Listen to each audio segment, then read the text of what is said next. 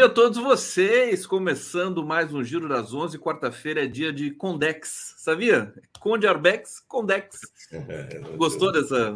Ele fica, ele fica numa felicidade, o José Arbex Júnior, querido. Seja muito bem-vindo aqui ao Giro das 11. E todos vocês que estão aqui conectados. Mais um programa, mais uma jornada ao vivo para vocês. 11 horas e 1 minuto desta gloriosa manhã de 2 de agosto. Entramos em agosto, Arbex, você percebeu? 2 de agosto de 2023. É, sejam todos bem-vindos, façam uso aí de todos os recursos que nós disponibilizamos a vocês, o chat, o super chat, é, é, com sugestões, críticas, perguntas. É, deem um like nas nossas é, transmissões aqui no YouTube, no YouTube da TVT do 247 e também quero pedir para vocês. É, não sei o que, que eu vou pedir para vocês. O que, que eu vou pedir para eles? Atenção para nossa para nossa resenha aqui. É, não, dizer para vocês, não vou pedir nada, vou dizer para vocês que nós estamos também ao vivo, além da TV 247 no YouTube, pela TVT de São Paulo, em TV aberta e também pela Rádio Brasil Atual, nas ondas de rádio da FM 98,9 na Grande São Paulo e também TV Quirimurena, Grande Salvador, Bahia. Hoje a gente começa sob uh, as páginas policiais da imprensa brasileira, uh, uma operação de busca e apreensão na casa de Carla Zambelli. O Alexandre de Moraes mandou a PF apreender passaporte, armas e objetos acima de 10 mil reais de Zambelli e também o hacker, né, que não é hacker nada, mas a gente chama ele de hacker, o Delgatti, foi preso. José Arbex, eu sei que você adora esse tema, né? Tá super assim na expectativa de ver o que vai acontecer. Eu queria um comentário sobre, é, se não sobre todo o, o, problema, mas por que, que o Moraes mandou apreender só objetos acima de 10 mil? Qual que é a lógica disso? Por que não aprendemos abaixo de 10 mil? Eu não sei por que você gosta de falar de assunto de BO, de delegacia de polícia. Olha, essa história com a Carlos Zambelli, para mim, só tem importância numa medida. Na medida em que ela, ela, é, perso, ela é uma das personificações daquilo que o William Reich discute, quando ele fala do caráter fascista. É, tem um, um, livro importante dele, Escuta Zé, em que ele fala que qualquer Zé, qualquer Zé pode virar um fascista, dadas as circunstâncias específicas de sua vida. Quer dizer, você, você, por alguma razão qualquer, você dá poder para o Zé, que até ontem era um cara normal, um cara povão. Aí você dá uma arma na mão desse cara, você dá o poder na mão desse cara, poder de prender alguém, poder de intimar alguém, poder de assustar alguém. Você dá o poder na mão desse cara e joga ele no mundo sem qualquer discussão política, sem nada. Esse cara tem tudo para virar um fascista, porque ele vai pegar essa fonte nova de poder que ele adquiriu para se afirmar diante do outro, para pequenar o outro, para sujeitar o outro é, e, o, e, e, depositar todas as frustrações de sua própria vida, uma vida sem sentido, uma vida esmigalhada pelo sistema, pela, pelo capital, uma vida fragmentada, solitária, angustiada, o cara não consegue realizar nada de mais importante na vida dele. Você dá uma, mão, uma arma na mão desse cara, ele vai, vai virar um fascista. Eu acho que a Carla Zambelli ela, ela é uma personificação disso. É uma mulher que tem uma certa história, é pública a história dela, todo mundo conhece, não vale a pena aqui ficar insistindo sobre isso. Que de repente foi eleita como deputada naquela onda eh, bolsonarista, se alçou ao cargo de deputada federal, conseguiu certas imunidades parlamentares, adquiriu um, certo poder e, e virou um ícone, um ícone do fascismo brasileiro. Quer dizer, um ícone menor, tal, mas é um ícone do fascismo brasileiro. Aquela cena do, da, da, do final de campanha dela correndo atrás do, do, rapaz preto com um revólver na mão, assim, aquilo lá é um. Aquilo,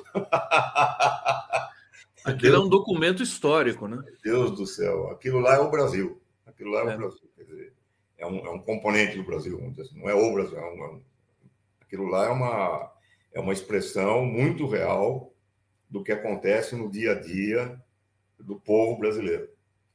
Então, para mim, a Carla Zambelli só tem importância nesse sentido, como uma figura que expressa esse tipo de relações. Fora isso, meu, francamente, desperdiçar minutos dessa, dessa conversa com Carla Zambelli é um negócio que, para mim. e, o...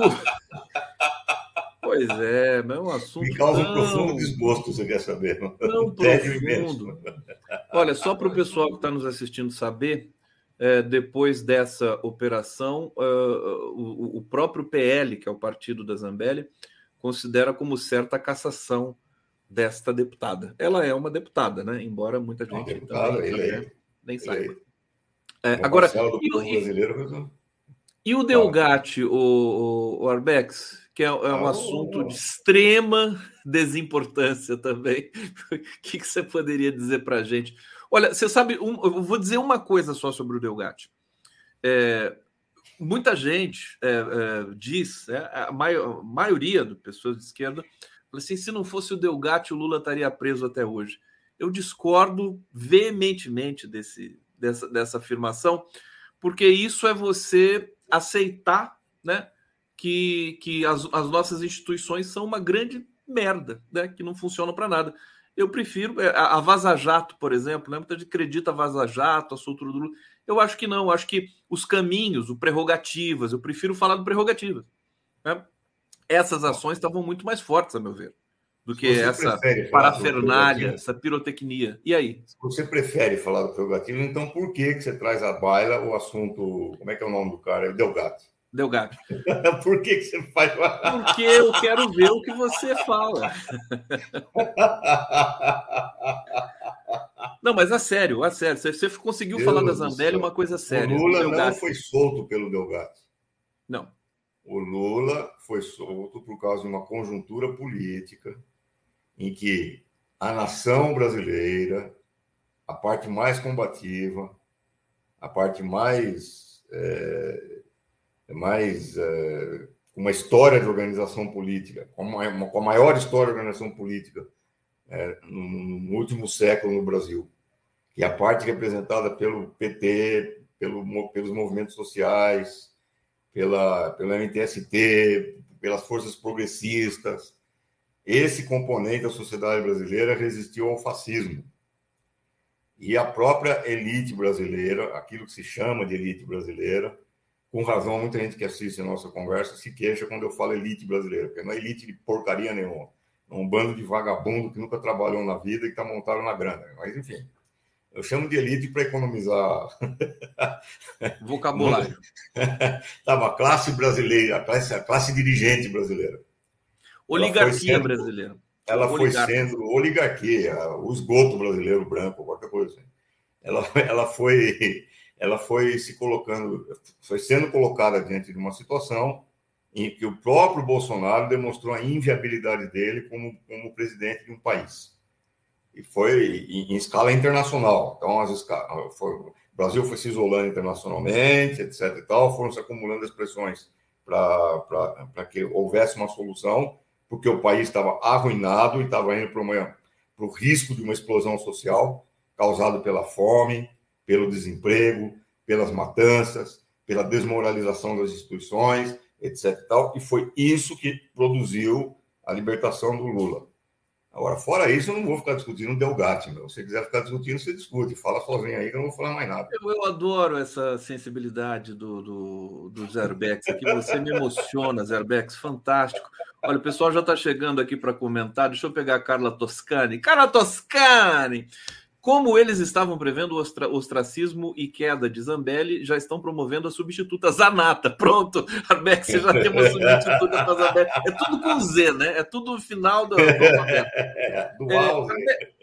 É, Arbex, é, não dá, nós, nós temos de falar sobre isso, quer dizer, o tema. o, o, e, e, eu, vou, eu vou introduzir esse tema com todo carinho para você, vou introduzir com, com carinho, que é o, o, a chacina, né? Escandalosa por todos, por, por qualquer parâmetro que você observe, mas é, é, eu, eu pego pela indiferença da nossa mídia corporativa e comparando com o escândalo que eles fizeram com o Márcio Postman e com a indiferença que eles tratam essa questão do massacre né, é, na Baixada é, Santista, né, da Baixada aqui do, do litoral de São Paulo. É, quero te ouvir sobre, sobre tanto sobre o fato em si, quanto sobre a cobertura, é, porque o Tarcísio é, acho que é a última esperança da, dessa, dessa elite horrível que você descreveu aqui. E aí, José é, O problema aí não é só elite, né? O problema aí é que enquanto você jogar a responsabilidade só na mídia e só na elite, você não está tocando na raiz do problema. Porque é fato que a elite brasileira é, é racista, é escravista, é genocida, é fato. Ninguém, ninguém com dois neurônios pode colocar isso em questão. É fato que a mídia brasileira oculta o, o genocídio, ela, ela não ataca de frente é, o racismo, muito ao contrário, é fato. A mídia brasileira faz isso. Agora, tem outro fato aí, que nós não podemos escapar dele. Já faz dezenas de anos, dezenas, que a ONU, Organização das Nações Unidas, não o ABEX, Organização das Nações Unidas, diz que por ano são assassinados no Brasil, nas periferias de sociedades brasileiras, cerca de 60 mil jovens negros, com idade variando entre 14 anos de idade e 30 anos. Isso daí, 60 mil por ano, é mais do que numa guerra civil, como foi no auge da guerra civil na Síria, por exemplo. Se mata mais jovens negros no Brasil do que se matou no auge da guerra civil da Síria. Eu quero saber o que, que o PT faz em relação a isso. Eu quero saber o que, que o governo Lula está fazendo em relação a isso. Eu quero saber o que o governo Lula fez nos seus dois primeiros governos em relação a isso. Eu quero saber o que a Dilma fez em relação a isso. Quer dizer, é... existe um problema aí, meu amigo. Existe um problema aí que é o Estado brasileiro Quase sempre que eu venho aqui, eu falo desse assunto aqui, estou rebatendo de novo. Nós discutimos isso na, na, semana passada, quando fomos falar do, do caso da, da, das investigações né, em torno da Marielle, e, e, eu fiz questão de ressaltar aqui a, a, a, a coisa de que o fato de que no Brasil o Estado foi construído contra a nação brasileira. É, e esse é um Estado que declara guerra ao próprio povo brasileiro. O Estado brasileiro, o Estado brasileiro, ao longo de 523 anos de história, é um Estado que manteve guerra contra o povo brasileiro. Se isso não mudar, hoje teve esse massacre, é, no, no, há pouco tempo atrás teve a morte da, há cinco anos atrás teve a morte da Marielle, entre o assassinato da Marielle hoje você teve N chacinas, Jacarepaguá e etc e tal, você tem todos os dias episódios de racismo e humilhação dos negros brasileiros e dos indígenas e das minorias e dos homossexuais, etc. Uma, uma violência extrema contra as mulheres, violência doméstica, estupro e etc. E tal. É, um, é um país. Esse país é, é, um, é, um, é, um, é, um, é um hino à violência contra o povo, esse país. Então, ou você tem uma política federal que vai enfrentar de frente esse negócio aí, e que vai chamar as responsabilidades os comandantes das polícias militares de Estado, os comandantes da, da, da, do, do, Exército, das Forças Armadas, e vai, vai estabelecer medidas para fazer algo que realmente transforme a realidade, ou daqui, daqui três semanas nós vamos estar lamentando outra chacina. E aí, o fato de ser Tarcísio ou não é um episódio nessa história toda. Mas é um episódio que não inocenta e que não tira a responsabilidade das organizações de esquerda e do governo federal que tem que enfrentar esse negócio de frente. É, é muito fácil acusar a mídia e acusar o, o Tarcísio. Eu também faço acusações. Isso é a parte fácil do problema. Agora, durante, foi durante o governo do PT em, na Bahia, por exemplo, que aumentou o índice de genocídio nas periferias da Bahia. Aumentou. Aliás, a gente acabou de ter uma, um, um, relato de 19 mortos lá pela polícia. Durante o governo do PT, aumentou o genocídio do povo negro na Bahia. Quer dizer, então é o seguinte, meu amigo, tem uma coisa muito errada aí. Arbex. Ou você ataca esse problema, não adianta nem chorar, Tarcísio, não sei sim, o quê. Sim. Todo mundo sabe que o Tarcísio faz isso. O Tarcísio, tá, o Tarcísio foi colocado no governo de São Paulo para fazer isso. Ele está cumprindo a função dele, quer fazer isso. A mídia está fazendo o que ela sempre fez.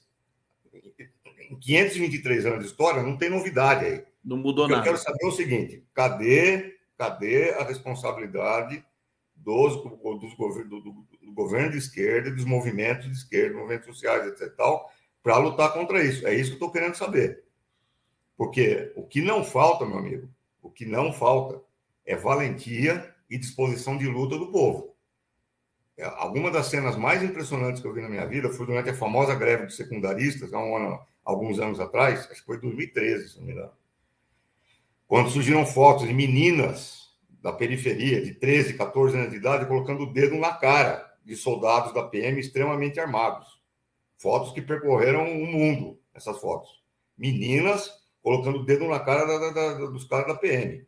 Quer dizer, que o povo está disposto a lutar, o povo está disposto a lutar. Foi isso que derrotou o fascismo. Ah, preciso, você está falando o seguinte, deixa eu até traduzir um pouco, ler, ler comentários aqui, vou fazer, vou devolver para você. É, é, é, preciso que a gente tenha uma, uma referência, quer dizer, o, o, o povo luta, né? O povo luta, você que está dizendo isso, né? Agora, você precisa ter uma, uma mínima organização disso no discurso, né? É, porque não vai lutar assim, cada um na sua, né? Espera só um pouquinho, deixa eu trazer aqui no, no, no bate-papo é, o Valmir Zanzeri, está dizendo: Bom dia, Conde. Arbex, exatamente essas instituições são uma merda. Graças ao Delgado, escancarou todos os golpistas nas instituições, principal no STF. Está aqui, está lido. Léo Pena. Olha aí, Conde, você gosta de telas. Observe como está bonita a composição da tela do Arbex hoje. Nonorômia. É, uh, perfeita, harmonia perfeita, acho que entre fundo e vestimenta, destacando o. Não, o Arbex é. O Arbex é um esteta, né? Você vê que ele, ele colocou a camisa da cor do fundo, né? E tingiu o cabelo também, né? Da cor desse fundo com um leve, um leve contraste para dar um destaque para é, é, viva o Arbex. É, Valmir Zanzeri, pelo, pelo que vejo, é, críticas não lê Conde. Eu acabei de começar o programa, já está reclamando, o, Orbex. Claro que leio, estou lendo o que você está escrevendo aqui.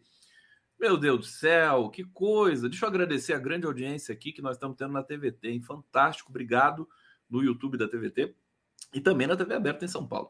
Olha, Marcel Geral, não concordo. A Vaza Jato, é, ele está dizendo não concordo ou não concordo? Não entendi. A Vaza Jato realmente trouxe à tona uma série de conjecturas. Eu acredito na libertação do Lula pela fala final que falou da inviabilidade do governo Bolsonaro no aspecto geral. Tem opiniões para todos os gostos. Isso é opinião. A gente tem direito à opinião. Né? Elizabeth Coutinho, foi uma conjuntura de acontecimentos que soltou o Lula, inclusive pela nossa luta, isso mesmo, Arbex. E o Lucas Pastina deu gato ao mercenário. Tá vendo? Olha a cara do Lucas aqui, que bonitinho. Esse bichinho aqui. Agora, é, eu estava lembrando aqui a Bex. Tá de alguma é, coisa não, de discurso, não sei o quê. Não, não, não. Eu quero, eu quero trazer um outro, uma outra formulação do nosso querido Fernando Horta, historiador, que ele disse o seguinte: a hora é mais do que propícia para o Flávio Dino, que é um ministro que se destaca é, em todas as frentes, federalizar toda e qualquer investigação de chacina, de massacre nos estados porque, segundo Horta, as, os governadores acabam controlando essas investigações e nada aparece. Então, ele disse, inclusive, que é uma hora perfeita, porque justamente na Bahia também está acontecendo esse tipo de coisa e isso despartidarizaria né, uma iniciativa dessa natureza. É importante, né? A gente, o governo precisa agir, né? É o que você está falando. Não só falar, é. mas agir. Plenamente de acordo. Agora, isso daí envolve a vontade política, e aí é que está o problema, a vontade política de desmontar desmontar essa estrutura da ditadura militar, que é a polícia militar. Quer dizer, você está disposto a, desmontar a estrutura da PN? Você está disposto a acabar com essa, com essa, com essa impunidade de uma força de, é, não sei, acho que são 300 mil homens armados, ou 400 mil, uh, que, tá, que existe há décadas no Brasil e que faz, às vezes, da polícia da, da Casa Grande contra, contra a Senzala? Quer dizer, até que ponto você está disposto a comprar esse pau? Isso daí tem a ver com a nossa discussão de semana passada, quando eu falei do, do Estado de Israel, dos acordos entre o Brasil e o Estado de Israel para municiar a polícia militar com, com, com instrumentos de vigilância, de controle, de repressão, de contenção de, de, de, de movimentos urbanos, que Israel aperfeiçoou utilizando como cobaia a população palestina. Quer dizer, então, faz parte dessa mesma discussão o fato de que o governo Lula desde sempre já deveria ter declarado que Israel é um estado do apartheid, para mostrar que o governo Lula tem um lado, e o lado é o povo, é o povo, seja o povo no Brasil, seja o povo na Palestina, seja o povo onde for. E que a ação da polícia de repressão não pode passar, nem na Palestina, nem no Brasil. Quer dizer, e que o governo Lula tem um lado em relação a isso e está disposto a impor esse lado. Quer dizer, essa ideia da federalização que foi que você mencionou agora, caminha nesse sentido. Agora, para isso tem que ter vontade política, meu amigo. Tem que ter vontade política e tem que ter povo na rua. Tem que ter, tem que ter gente organizada, tem que ter, tem que ter um processo de discussão é, nas periferias, tem que ter um processo de convencimento de um setor da população que não acha isso, que está com as igrejas evangélicas, é, que acha que tem que ter PM reprimindo cada vez mais para conter droga, para bater em gay, para bater em, em, naquilo que eles chamam de vagabundo, etc. e tal. Tem que ter PM para acabar e massacrar o, o pessoal do crack é, nas metrópoles. Você tem que convencer a população disso. Você tem que ter um diálogo com a população é, para convencer a, a população de que esse é o caminho a ser percorrido o desmantelamento desse aparato repressivo. Agora, cadê a vontade política para fazer isso? Não basta. Olha, deixa eu, sem querer te interromper. Vontade política, eu acho que tem. Não, Agora, não tem. Vontade política precisa, não é Vontade precisa política, equilibrar. Ou, ou, contra, ou diga, contra. diga. Contra. diga. Existe uma diferença muito grande entre intenção e vontade política. Boa intenção, eu tenho certeza que todo mundo no governo federal tem. Tenho certeza, todo mundo da ala boa do governo federal. Eu tenho certeza que boa intenção todo mundo tem. De boa intenção, o cemitério está cheio. Vontade política é outra coisa. Vontade política é essa, em, essa intenção transformada em ação, transformada em ação concreta, transformada em proposta concreta, transformada num programa de luta, transformada em mobilização. Cadê isso daí? Não tem. Tem intenção. Ah, de boa intenção, meu amigo, é, é tal coisa. O deserto, o inferno, o, o, cemitério está cheio de boa intenção. Vontade política não tem. O cemitério tem... ou o inferno? O inferno, ou qualquer inferno. coisa desse tipo. É. Então, não tem, não tem vontade política. Tem intenção. Que um ou outro no governo tenha vontade política de fazer alguma coisa, eu não duvido disso. Existe um ou outro, um ou outro ministro, um ou outro cara aí, o próprio Lula está adotando várias ações em caráter quase que individual, em caráter quase que pessoal. É... mas fora isso, vontade política, aonde? Aonde?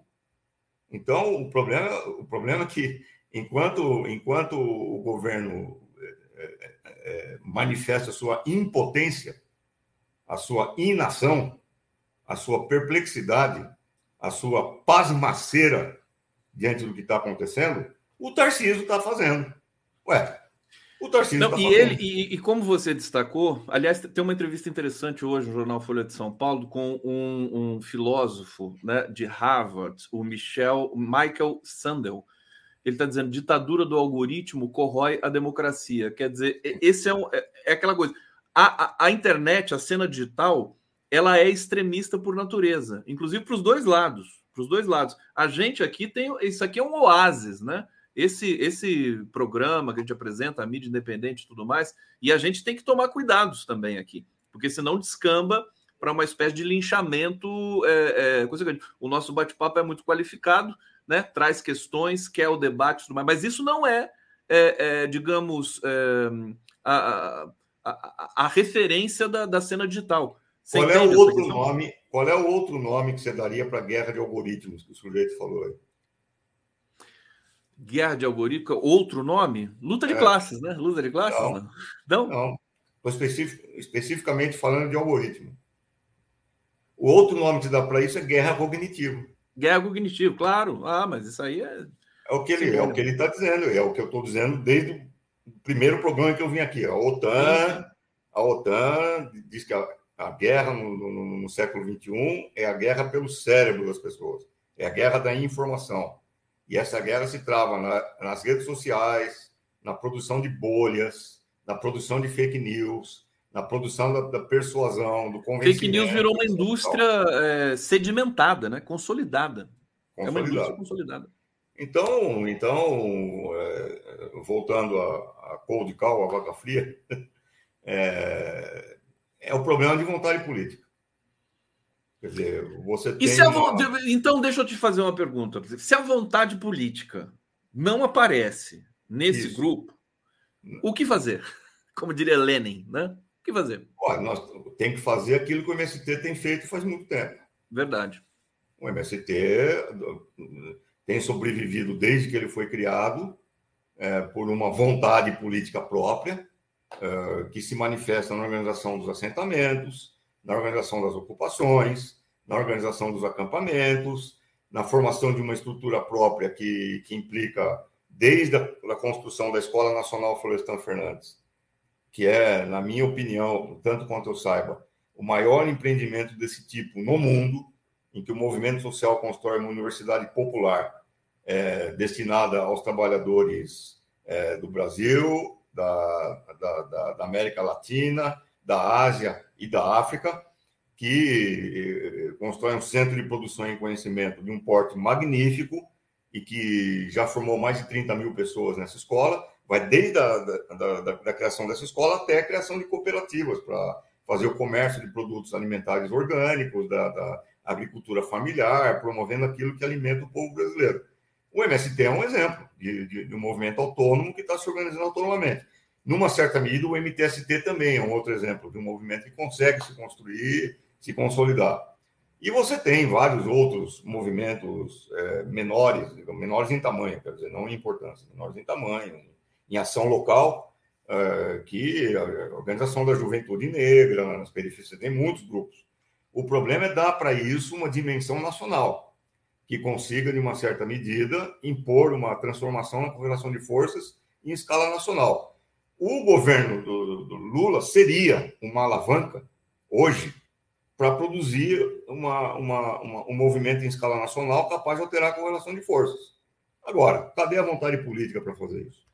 Aí é que a coisa, aí é que a coisa complica. É, existe um esse, esse, esse cuidado que você pode ser, digamos, interpretado também como covardia, enfim, vamos, vamos, vamos analisar com calma isso. Olha, Sérgio Capilé, para começar a desmilitarização das PMs é necessário um plano bem estruturado sobre alternativa satisfatória de trabalho Perfeito. para seus contingentes. Verdade. E Exato. nisso o Lula é bom, né? De, de, de achar né, é, encaminhamentos assim para certos setores. Falta vontade política. Reciclar. Falta vontade política. Vontade política. Vamos fundar o Partido da Vontade Política. PVP. Pelo amor de Deus, não faça isso. PVP. É, Cláudio Negrão, marido de Zambélia Coronel. É, qual que é a relevância dessa? É, coronel. Coronel. A gente, inclusive, viu. É almirante, né? Parece que ele é da Marinha, né? É, Valmir Zanzeri, se conhece. O que, que foi, Arbex? O que, que, que, você está reclamando? Se conheço bem Lula, nunca enfrentará os militares. É, é isso, Arbex? Olha, é, existe, existe esse, essa, essa questão, essa, essa ferida, né?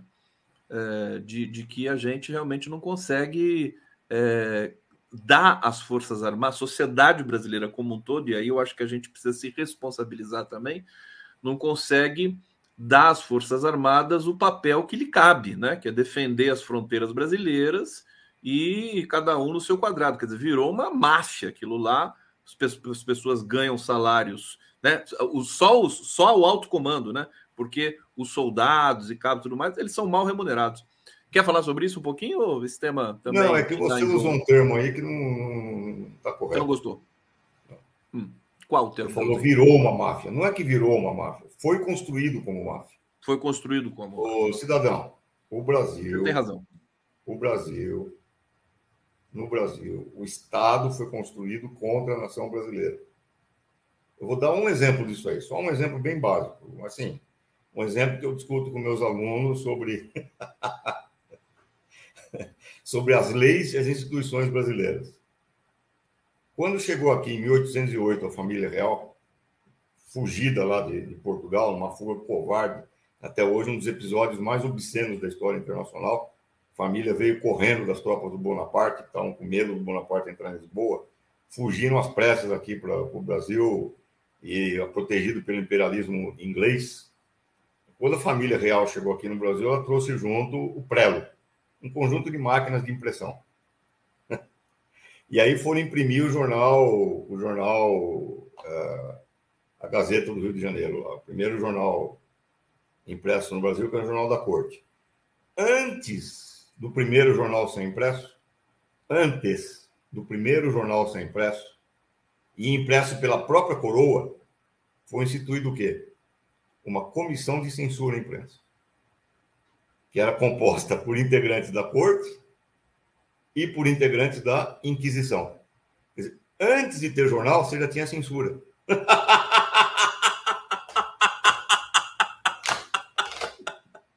Essa é a história brasileira. Essa é a história brasileira. O Estado ele se arma para impedir que coisas aconteçam, para impedir que a vontade do povo de alguma maneira se manifeste. Sempre foi assim, em todas as circunstâncias é preciso, vamos repetir aquela frase famosa do Dom João, quando ele vai deixar o Brasil em, mil, em, em 1819 para voltar para voltar para Portugal, porque estava tendo a revolução do Porto em Portugal. E os portugueses queriam a volta do rei. Ele chama o Dom Pedro e fala: "O cidadão, o negócio é o seguinte, eu tenho que voltar ao Portugal porque estão pedindo para eu voltar lá, tal, tem que ir. Mas está na cara Está na cara que a independência do Brasil vai ter que acontecer, porque os movimentos estão se multiplicando, Confederação do Equador, movimento em, todo, em todas as províncias brasileiras, se multiplicando movimentos pela independência. Então, o Dom João fala a seguinte frase para o Dom Pedro, essa frase é, é lapidar. Ele fala assim, a independência vai acontecer. Quando isso tiver que acontecer, declare você a independência antes que o povo o faça. Atenção, declare você a independência antes que o povo o faça. E foi assim que no Brasil a independência contra a dinastia de Orleans e Bragança foi declarada por um sujeito que é a própria representação da dinastia de Orleans e Bragança. Essa é a história do povo, essa é a história do Estado brasileiro construído contra a nação brasileira. Não é que virou uma máfia. Sempre foi isso.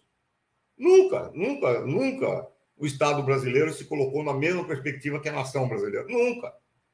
Então, é isso que precisa ser transformado. Enquanto não for transformado isso, nós vamos continuar lamentando chacina por aí, entendeu? E não adianta vir falar de Tarcísio, de mídia, de... eles estão fazendo o papel deles. O Tarcísio está fazendo o papel deles. A mídia está fazendo o papel, o papel dele é matar papel da o papel mídia. É matar. O papel dele é matar, é aglutinar o fascismo aqui no estado de São Paulo, com base nisso, disputar a presidência em 2026 e ganhar a presidência do Brasil, transformar o Brasil num estado fascista e com apoio da mídia fascista e etc. Esse é o papel dele. Eu quero saber o que, que a esquerda está fazendo em relação ao que, que o governo do. Ou seja, o, o Tarcísio não tem culpa, é o papel dele. Não, não é que ele não tem não, culpa. Tô brincando, tô brincando, eu tô brincando, não fique bravo comigo. Fica bravo. Não, ele tá, tá no papel dele. A gente entendeu, Arbex, a gente entendeu. A gente entendeu. Eu sei que é essa cobrança é porque você traz essas, essas é, observações que que machucam a gente, porque a gente sabe, a gente acaba descobrindo que nós estamos errados. Né? Nós estamos, nós estamos é, é, é, paralisados. Deixa eu trazer aqui comentários. Jatiuca, o 247 precisa dizer a verdade ao povo brasileiro se quiser se firmar como órgão de comunicação com credibilidade. A verdade é José Arbex. Olha que bonito, grande brasileiro. Tá aqui, José Arbex. Alva Ramalainam, Ramalainam. Calma, é, José Arbex Júnior, você quer que Lula compre todas as brigas sozinho? Não, o Arbex não está querendo isso. O povo não tem sindicato mais, o povo tem fome, o Congresso tem pouca esquerda. Opa, quer falar? É o contrário, o problema, é o contrário que você está dizendo. Do jeito que está hoje, é que o Lula está comprando sozinho todas as brigas. Ele está comprando sozinho, verdade. É isso que está acontecendo. É, não só eu, eu, eu, eu, concordo com você que o Lula não pode comprar todas as brigas sozinho, como eu estou dizendo, o problema é que é isso que está acontecendo hoje. Ele está comprando todas as brigas sozinho. O que eu Você tem mais é gente comprando briga enquanto ele estiver comprando todas as brigas sozinho, o negócio está mal. Aí você fala, o povo não tem sindicato mais, o povo tem fome. Então, você precisa ter um programa, um programa de governo que aponte saídas para isso. Como é que você vai apontar saídas para isso? Você tem que ter um, um, conjunto de propostas que enfrente o problema do desemprego. Eu já te, falei N vezes aqui, um programa, uma frente, frente Nacional de Trabalho para restaurar as vias públicas que estão, as vias públicas federais, as estradas federais, etc que estão em decadência, obras no, no Nordeste contra, contra a seca, é, obras em todo lugar do Brasil precisa de obra. Vamos lá fazer obra e criar um, um, um, imediatamente centenas e milhares de empregos. Isso eu não estou falando na minha cabeça, foi isso que o Franklin Delano Roosevelt fez lá contra a Grande Depressão nos anos 30. Você precisa ter um programa de, de, de, de contra-fome que envolva a, a questão da, da, da do apoio à agricultura familiar numa escala muito maior do que tem sido até agora, e aí o MST também tem muito a ensinar. Você tem um recurso para acabar com a violência contra a mulher.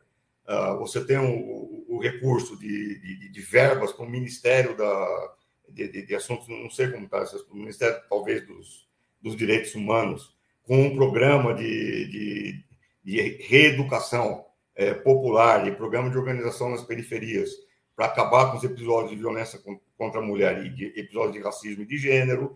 Enfim, você tem uma série de uma série de uma série de reivindicações e uma série de propostas que o governo federal pode fazer imediatamente se tiver vontade política para fazer isso. E aí tirar o Lula da solidão dele, que é o que você teme com razão, e criar uma situação em que vai alterar a correlação de força na sociedade. Agora, se não fizer isso, o Lula vai continuar sozinho.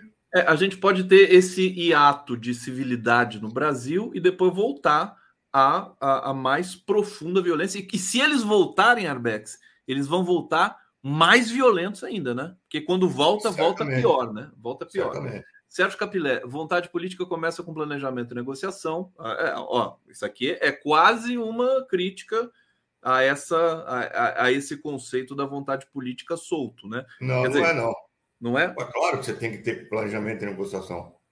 Se você não tiver planejamento de negociação, você não faz nada. Está implicado dentro da vontade política. Então, tá bom.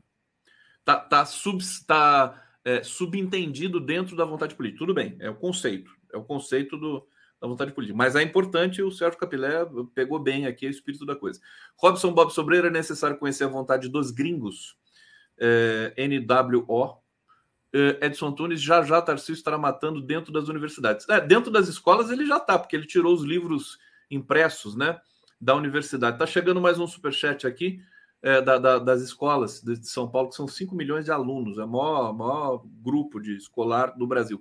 Eurico de Arruda Neto, Arbex, é, há à vista chance de golpe contra Lula? O Arbex vai responder assim sempre, né? Sempre, o tempo todo, sem parar. Arbex, temos aqui uns minutinhos. Você quer falar rapidamente sobre o Trump ou sobre educação? Você me falou. Você escolhe, faz o X. Faz o X. Não, eu acho que o. Eu... Você já percebeu que a nação mais potente do planeta em termos militares, ela tá... os dois principais candidatos à presidência, um está completamente esclerosado, Alzheimer, que é o Biden. O Biden, é, ultimamente, é incapaz de dar cinco passos sem tropicar, sem cair no chão, etc. e tal. E vai ele... se candidatar à reeleição. Então, é isso que eu estou dizendo. Nas últimas entrevistas que ele está dando por aí, conversa que ele está fazendo, ele leva junto um bilhete com anotações, provavelmente feito pela assessoria dele. Ele fica lendo no bilhete o que ele tem que falar em determinado momento. Esse é o cara do Partido Democrata. O candidato do Partido Republicano está correndo o risco de ser preso. E quando eu digo que ele é o candidato do Partido Republicano, eu estou dizendo o seguinte: as últimas pesquisas indicam que 56% do Partido Republicano apoiam o Trump. O segundo colocado, que é o DeSantis, lá da Flórida, tem 17%. Ou seja, o Trump é, é o mais provável candidato do Partido Republicano. Então, você tem, na maior nação do planeta em termos militares, um esclerosado lutando contra um pré-presidiário.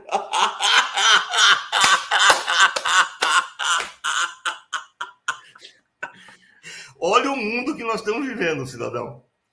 Um esclerosado que mal sabe o próprio nome, que não consegue dar cinco passos sem trupicar, e um pré-presidiário. Cara... Que pode, pode ser eleito mesmo sendo presidiário. Mesmo sendo presidiário. Ele vai, ele vai reeditar. Você não tinha o, o Gramsci, que na prisão escreveu os, os cadernos do, do cárcere? Agora você vai ter o Trump escrevendo os cadernos do Trump. cadernos do Trump, né? Ele vai governar do cárcere, fazendo, né? Fazendo reunião da Casa Branca na prisão. Gente, eu vou ter que encerrar que o Arbex aqui tá, tá até com falta de ar, não tá conseguindo nem, nem falar, mas tá mudando meu, a cor. Meu, meu... Olha o mundo que nós estamos vivendo. Se algum cineasta tivesse feito um filme mostrando tudo isso, ia falar, ah, esse cara exagerou, meu. É, totalmente inverossimilhante. Nunca vai acontecer uma Literatura fantástica, né? Está acontecendo. Ele se diverte. Pois é. Não, vamos, vamos, vamos fazer uma live assim. A, escle, a esclerose, olha, todo respeito também, né? Essa coisa da esclerose pode soar um pouco, mas não, é. Pode não, não, não, não. Eu estou falando da esclerose né? presidente do, do, do país. Eu não estou falando da esclerose em geral. Sim, sim, claro. Deixa claro, eu não estou zombando de quem tem esclerose. Sim, sim, sim. Mas é, tá é uma situação. País, na presidência do país mais armado do mundo, ter um sujeito com esclerose é um pequenino problema. Nem o Stanley Kubrick previu isso quando fez o filme lá. E, não, e prestes, prestes a, com a guerra na Ucrânia, a, a bomba, então, problema nuclear e tudo mais, quer dizer, a coisa tá difícil. O cara vai acordar um dia de manhã achando que está apertando o botão da, da, da, máquina de café, é o botão vermelho da guerra nuclear. Ô, ô Arbex, você já riu pela semana toda, viu? Eu vou pedir para você agora dá, dá uma, porque rir ri faz bem, mas rir demais também é perigoso, viu? Cuidado, viu? tá brincando. Tô brincando, Arbex. Vem cá, me dá um abraço. Valeu, valeu. Boa aula, boa, boa semana na PUC para você. Manda um beijo para seus alunos, fala que eu adoro eles e que eu me solidarizo com eles pelo, pelo, né, pelo, pelo, pelo desafio que eles têm de serem seus alunos, não é verdade? Valeu, querido. Tchau. Deus, Deus, Deus te abençoe. Tchau. Que Jesus te convoque. Jesus te convoque.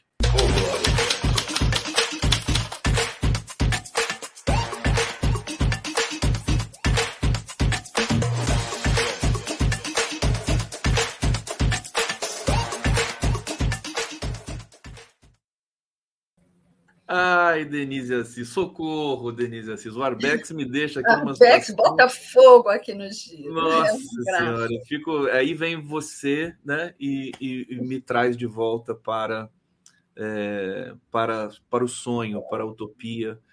É, hoje não tanto, né? Nem tanto, né, Denise? Hoje nem tanto, que o dia está fervendo. Ô, Conde, de... quando que a gente vai respirar? Assim três dias de tranquilidade, sem bombas no cenário político. Não, mas quando, Denise, quando a gente respira, perde a graça. É verdade. A, gente semana passada não, não, tinha notícia, o recesso parlamentar e tudo mais, eu estava ficando deprimido aqui. Então, é melhor a gente ficar assim mesmo. A gente só funciona na adrenalina, né? O, o Denise, minha querida, olha, ontem a entrevista. Mas peraí, com... esse óculos não serve. Eu estou te vendo não? fantasma. Peraí, deixa eu trocar o óculos. Pode falar. Troque o óculos. Troque o óculos. Tá lindo com aquele óculos, tá? Ah, obrigada. Mas vai ficar mais. O que, que você vai fazer? Você vai colocar outro óculos? Eu vou colocar esse, que é um pouquinho ah. mais pesado, mas ah. que eu te vejo nitidamente. Tá bom, tá bom. Ah, Vocês gostaram do óculos da, da Denise? Então, perfeito. Se você não gostou, eu volto com outro. Esse aqui não é um óculos próprio para olheiras, porque ele ressalta as minhas olheiras. O outro, ele protege das olheiras. Então, momento estético. Ó, como ele pega aqui, ele fica. É, eu prefiro o outro, é. Gostei mais do outro, realmente. O, vou mandar um óculos da Barbie para você, que tá, tá na moda agora. Aquele Puxa, óculos. é aquele de gatinho, gatinho. rosa pink. ô, ô, Denise, nossa Sim. entrevista com o, o Pezão ontem é, repercutiu muito. Repercutiu. Foi né? muito bacana. Ele, ele contou coisas que não tinha contado ainda sobre a experiência no governo do Rio de Janeiro. Me impressionou muito. Eu, eu vi que você escreveu sobre isso, está no, no, na home do 247, na sua coluna. É, conta um pouquinho para a gente sobre sim, as suas as suas observações na fala, com base na fala do Pezão? Como é que. Eu achei, assim, principalmente, primeiro, uma necessidade dele de contar, né? Uma necessidade de falar. Ele não tem sido ouvido, ele está muito isolado na cidade de Piraí, que ele fica ali acolhido por sua gente, a cidade quer, inclusive, que ele se candidate a prefeito novamente a mulher dele só falta matá-lo quando fala nisso, mas que ela não quer esse retorno à política. Mas eu senti que ele sair da bolha de Piraí e falar né, para um espaço maior fez bem a ele. É, algumas pessoas questionaram por que, que eu não o exprimi. Acho que a intenção não era espremê-lo, porque espremer o sistema já o fez. Eu, eu, é. desculpa, eu só vou falar. Devem ter sido pessoas é, jornalistas, né? Porque existe uma, existe um, eu acho que é um mito isso. Espremer o entrevistado, nem sempre isso funciona. Na verdade, o, o Pezão ele estava querendo falar tudo. A gente, na verdade, era melhor não interromper ele para ele. Exatamente, deixar ele falar. Eu até fiquei preocupada se eu estava interrompendo demais. Acho que não, acho que deixei falar. Mas é, a pauta, apesar de ter sido motivada pelo crime da Marielle, eu acho que ela caminhou é, com é, tranquilidade pelo, pela história dele com a intervenção e com o governo, que é uma coisa que ele precisa falar. E, e, também é um bastidor que a gente não tinha, esse de como se deu a intervenção do ponto de vista dele. A gente tinha os canais oficiais, mas não tinha a fala dele. Então, eu achei muito positivo por esse aspecto. E eu destaquei no meu texto e achei um ponto muito interessante ele dizer do ressentimento dele para com a Dodge.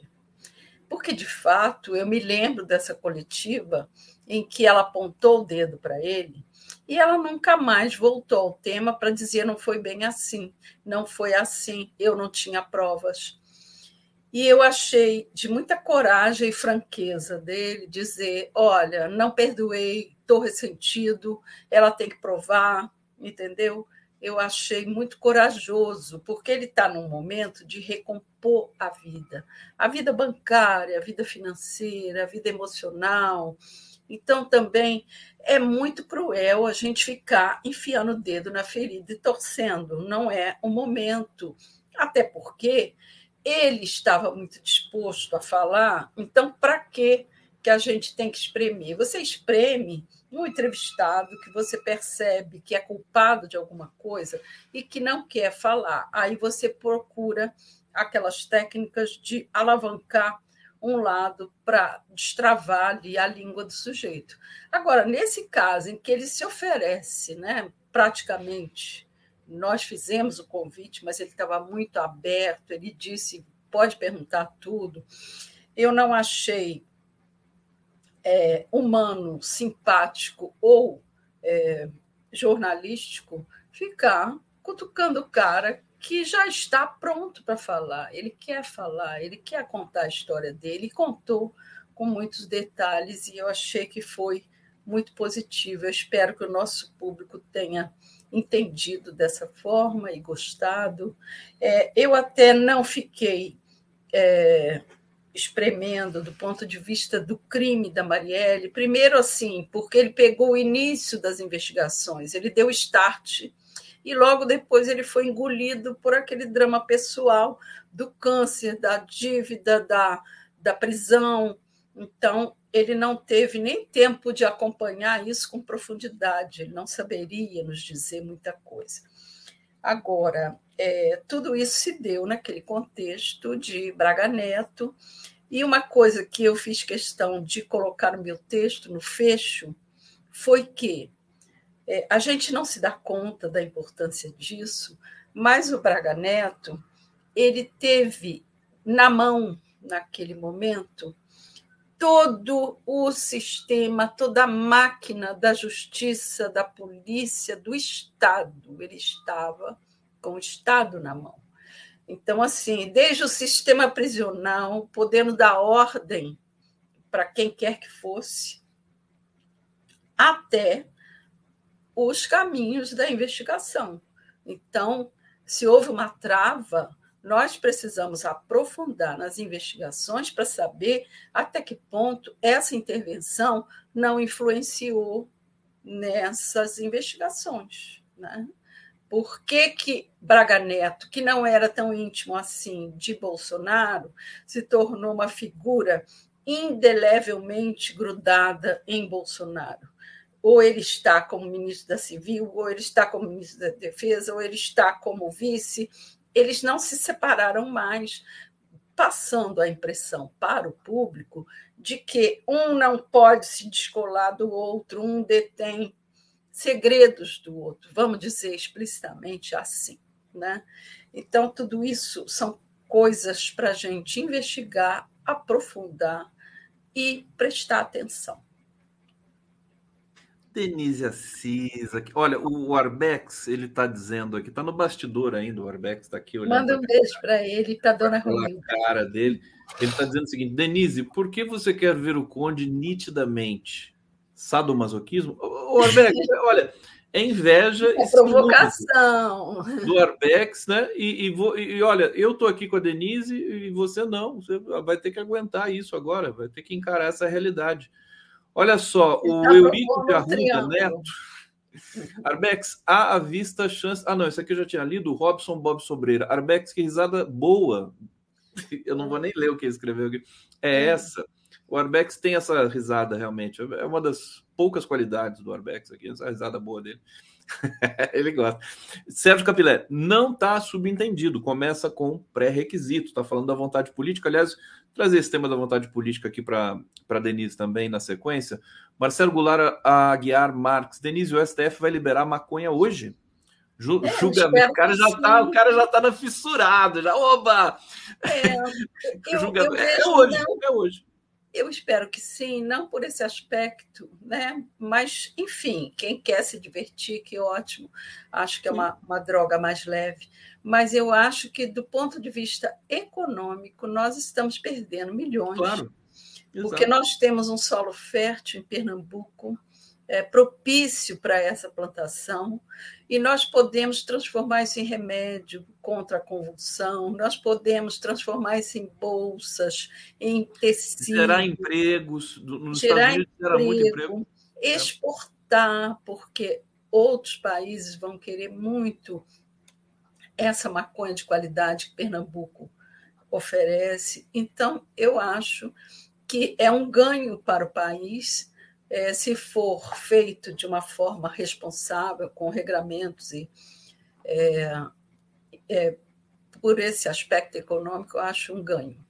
Eu, eu fiz vários debates aqui com juristas, ativistas, cientistas é, sobre né, pressionando pela descriminalização, é, sobretudo da maconha, que é um produto que tem muitas utilidades, muitas utilizações e gera emprego. E aí eu me lembro que eu falei para o Siddhartha Ribeiro, falei assim, se chegar isso no, no presidente Lula, né, que, que uh, o cultivo e a distribuição e a regulamentação disso gera emprego, ele vai gostar da ideia. Acho que não chegou nele ainda isso.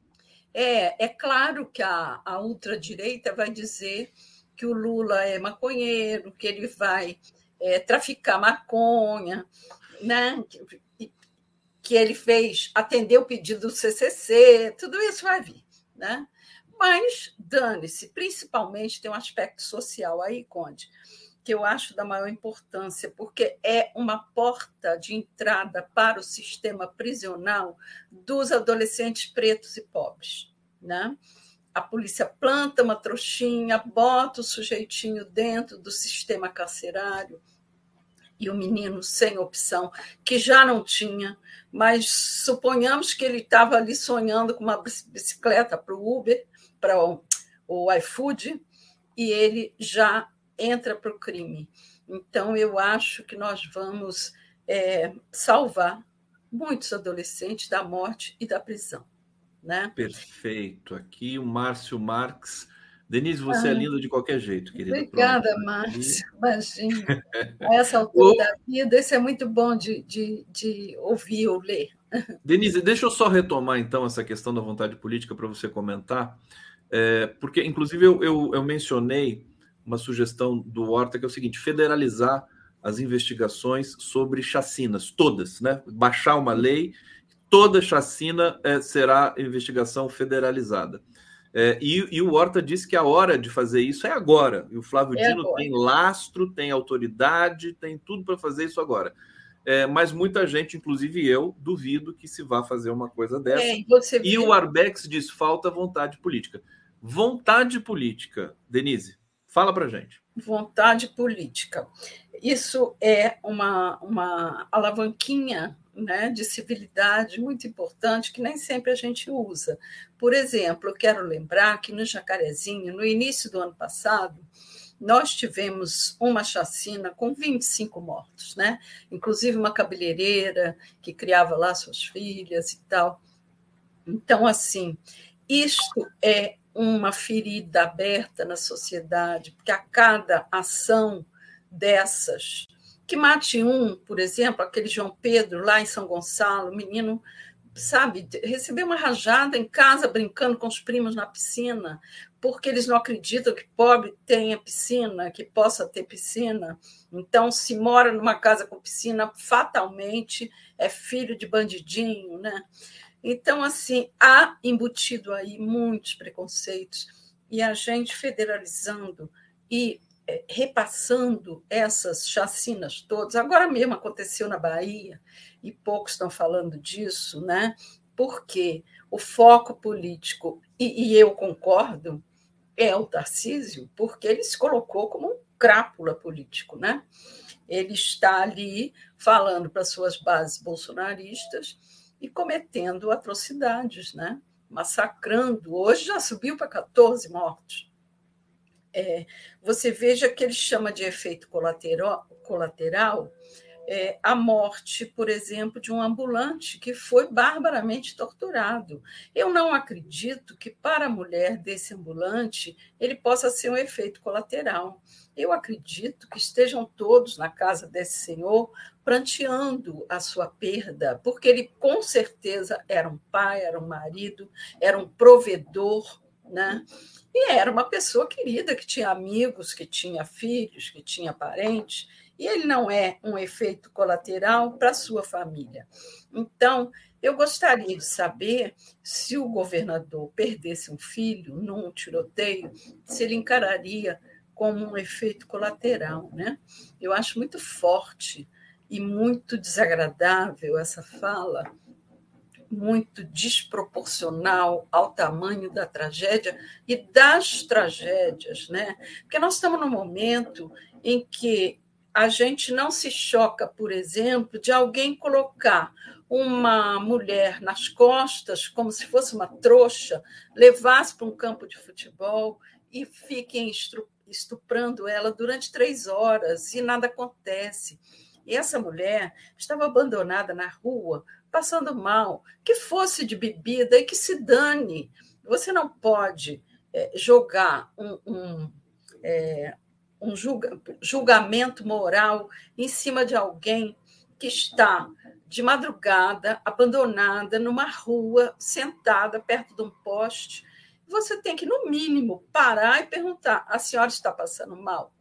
É, é, Aliás, assim, esse caso todo é repleto de. É uma, é uma coisa uma assim loucura. Assim, o amigo dela deveria estar responsável por ela. E, o, e se deixou ela sozinha com motorista de Uber, quer dizer, isso é uma grande responsabilidade desse amigo, né? É, e que não é amigo coisa nenhuma, e o motorista de Uber, quer dizer, tinha que ir para a delegacia, se ela não acordou. É um perigo. Né? E, e, a mulher tem que ter o direito de sair sozinha e voltar a hora que ela quer, embriagada ou não, não é da conta Sim. de ninguém, ela tem que ser respeitada. O Conde, eu me lembro de uma noite que eu saí para um aniversário e eu voltei às três e meia da manhã, não estava bêbada, não. Eu estava cansada, eu tinha trabalhado o dia todo. E fui ao aniversário de um amigo querido, voltei de táxi e aí, é, é, chegando na, na minha rua, o motorista esticou a mão e arrancou, ia arrancar o meu cordãozinho, que tinha uma pérola e um brilhantinho assim pendurado. Ele achou aquilo interessante para talvez levar para a mulher dele. E quando ele botou a mão aqui, eu segurei a mão dele. E a gente estava chegando na porta da minha casa. Aí ele virou e falou assim: ah, eu ia acordar a senhora, avisar que já chegou. Eu falei, pois é, já cheguei. Aí ele falou assim: ah, eu queria dizer para a senhora que é muito perigoso andar sozinha de madrugada. Eu falei, eu sei, o perigo está próximo. E desci, paguei e desci. Mas aquilo ali me acendeu a luz de que você não pode sentar num bar, né, festejar uma, um amigo e voltar para casa sozinha. Agora, onde, onde nós estamos que uma mulher em 2023 não pode voltar para casa sozinha, né? Que é estuprada como essa moça que foi um caso horroroso. Isso não tem assim perdão. e a cara... cena, você falou a cena do sujeito levando nas costas. É, é uma trouxa de roupa. daquela coisa pré-histórica, né? Que... É, é, é um embrulho, é uma trouxa, é qualquer coisa, é uma Agora, eu quero louvar aqui a fala da ministra Carmen Lúcia. Foi tão bonito ela dizer: nós não somos semi-humanas, nós somos seres humanos. Né? Porque é isso que a gente é tratado. É como assim: tem o gato, o cachorro e a mulher. Né?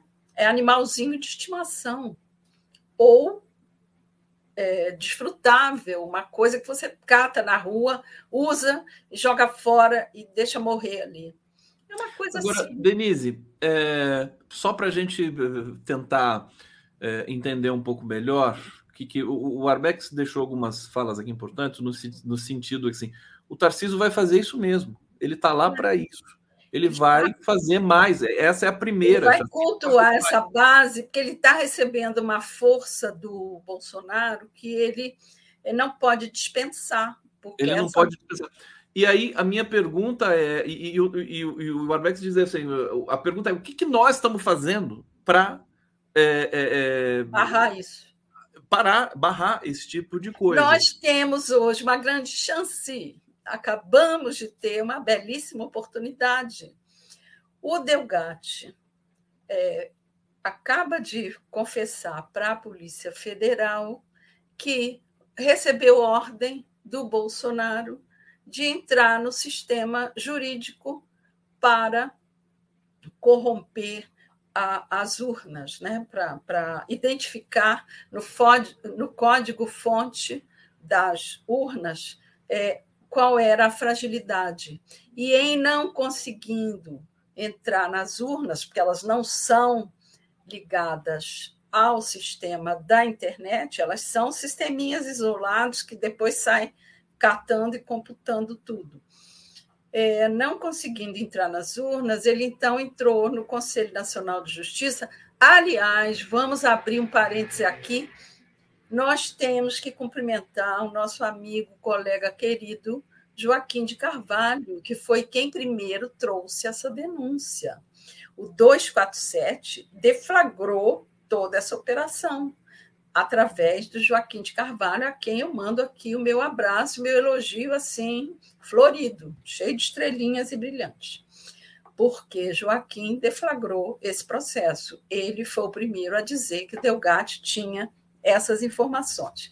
Então, o Delgatti, entrando nesse sistema, ele foi pego ele recebeu, e agora já está comprovado, que ele recebeu 13 mil reais da Carla Zambelli para executar um é, mandado de prisão falso contra o Alexandre de Moraes, cheio de erro de português que ela cometeu e que ela, inclusive, me boicotou no Twitter, porque um dia ela escreveu lá, sem uma crase, eu falei: Olha, deputada, a senhora está atacando tanto, mas a senhora esqueceu de aula de português, a senhora esqueceu de uma crasezinha aqui fundamental.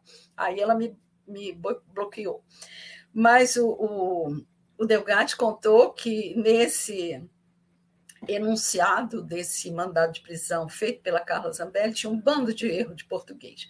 Mas o certo é, é que ele in, in, é, inseriu no sistema do um, Conselho Nacional de Justiça 11 alvarás de soltura e mais esse mandado falso contra o Alexandre de Moraes, a pedido da Carla Zambelli, a quem, é, de quem ele recebeu 13 mil reais. E agora está comprovado que as transações bancárias comprovam que saiu do chefe de gabinete dela, um tal de Goulart, ele que fez o depósito para o Delgatti e entrou na conta do Delgatti.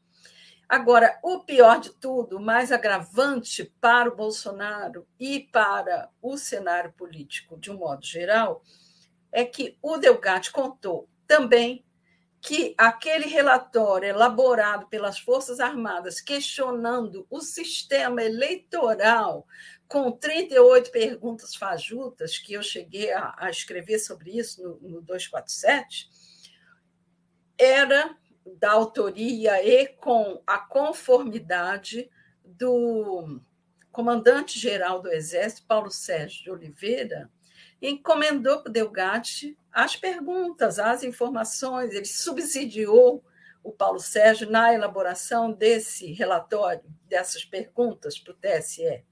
Se isso ficar comprovado, é o Comando Geral do Exército com quatro pés dentro do golpe.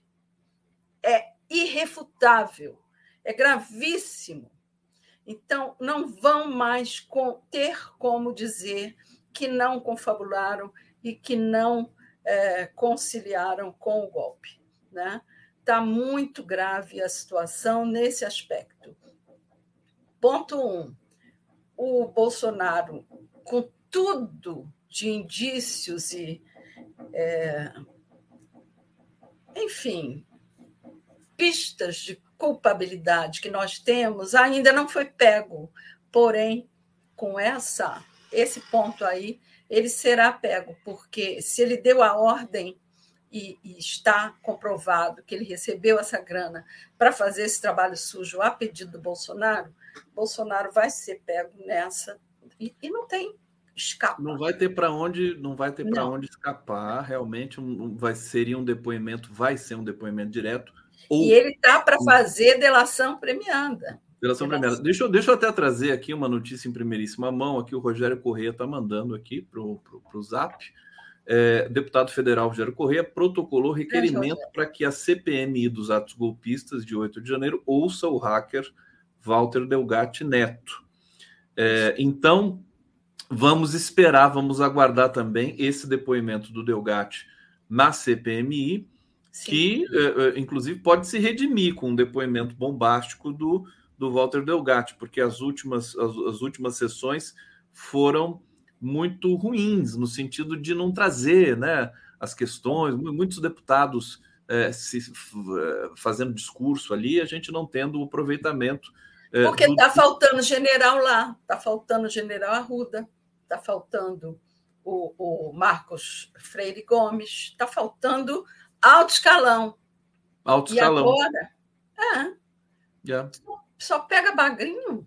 Então, agora, com essa informação de que o, o, o Delgatti subsidiou o relatório das Forças Armadas, abre-se aí um fosso na frente do Comando Geral. Ele vai ter que se pronunciar.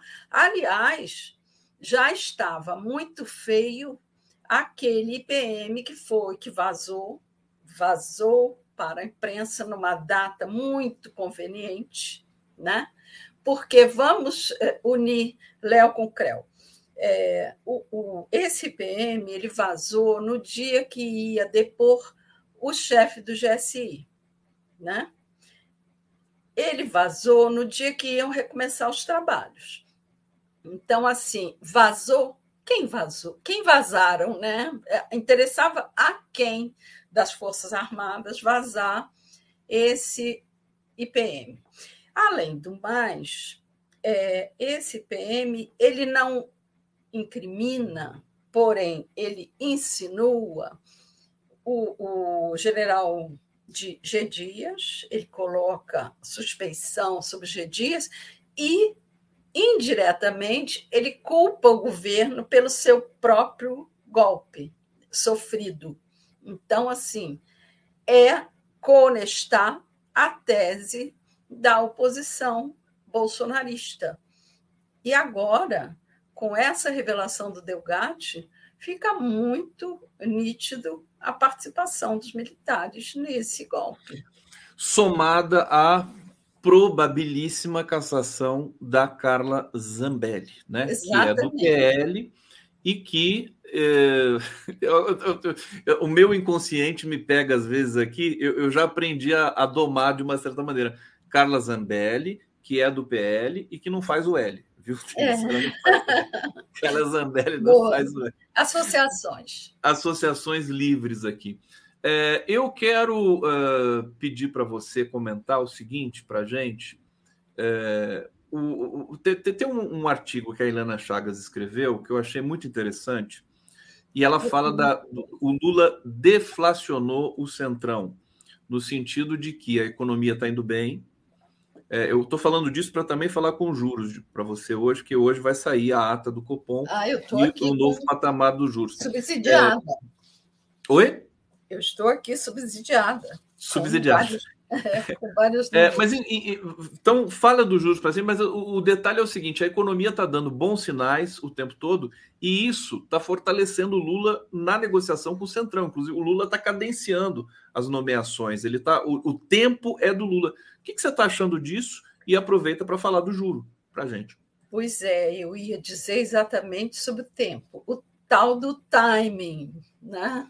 Eu acho que o Lula ele tem, digamos assim, três dias para tomar qualquer atitude. Vamos dizer que sejam três dias. Ele tem urgência, urgência de fazer essa reforma. Por quê? Do contrário, ele pode é, ficar de novo naquela situação de faca no pescoço, porque está se esgotando o prazo para a votação do arcabouço. Né? o Lira está de novo indo para cima. Então, assim, do ponto de vista da economia, está tudo pavimentado, está tudo uma maravilha. A inflação né, abaixo de, é, de, de três, em torno de três e pouco, o PIB é, maior do que a expectativa, a bolsa disparada, o dólar caindo, é tudo muito bonito no cenário econômico e muito é, pró-governo. Porém, é, houve aí dois fatos que não foram bem aproveitados. No recesso, o Lula poderia ter é, aproveitado um pouco mais esse tempo é, para elaborar as mudanças, porque essas mudanças elas serão cobradas. Na medida em que o Arthur Lira não foi e não será afastado, o que eu acho gravíssimo, por uma é, denúncia da ex-mulher. Esse Brasil é muito machista. Em qualquer país um pouquinho mais sério, o Arthur Lira teria sido afastado do, do, da presidência da Câmara, porque um país não pode ter na presidência da Câmara, do seu como representante maior do seu legislativo, alguém que é acusado de estupro num país em que, por exemplo, só no Rio de Janeiro, é, a cada dia, 15 mulheres são estupradas num país em que acaba de colocar abaixo uma lei que levava ainda hoje em conta a legítima defesa da honra. Honra de quem? A propósito, quem são esses senhores que estavam defendendo suas honras, né? Arthur Lira pode defender suas honras, né? Então, assim, é, em não desidratando o Arthur Lira, em não afastando o Arthur Lira para investigar melhor a denúncia da sua mulher, que era o que deveria ser feito, ele não pode responder por um crime desse no cargo, né? num país em que a população feminina é de 52%.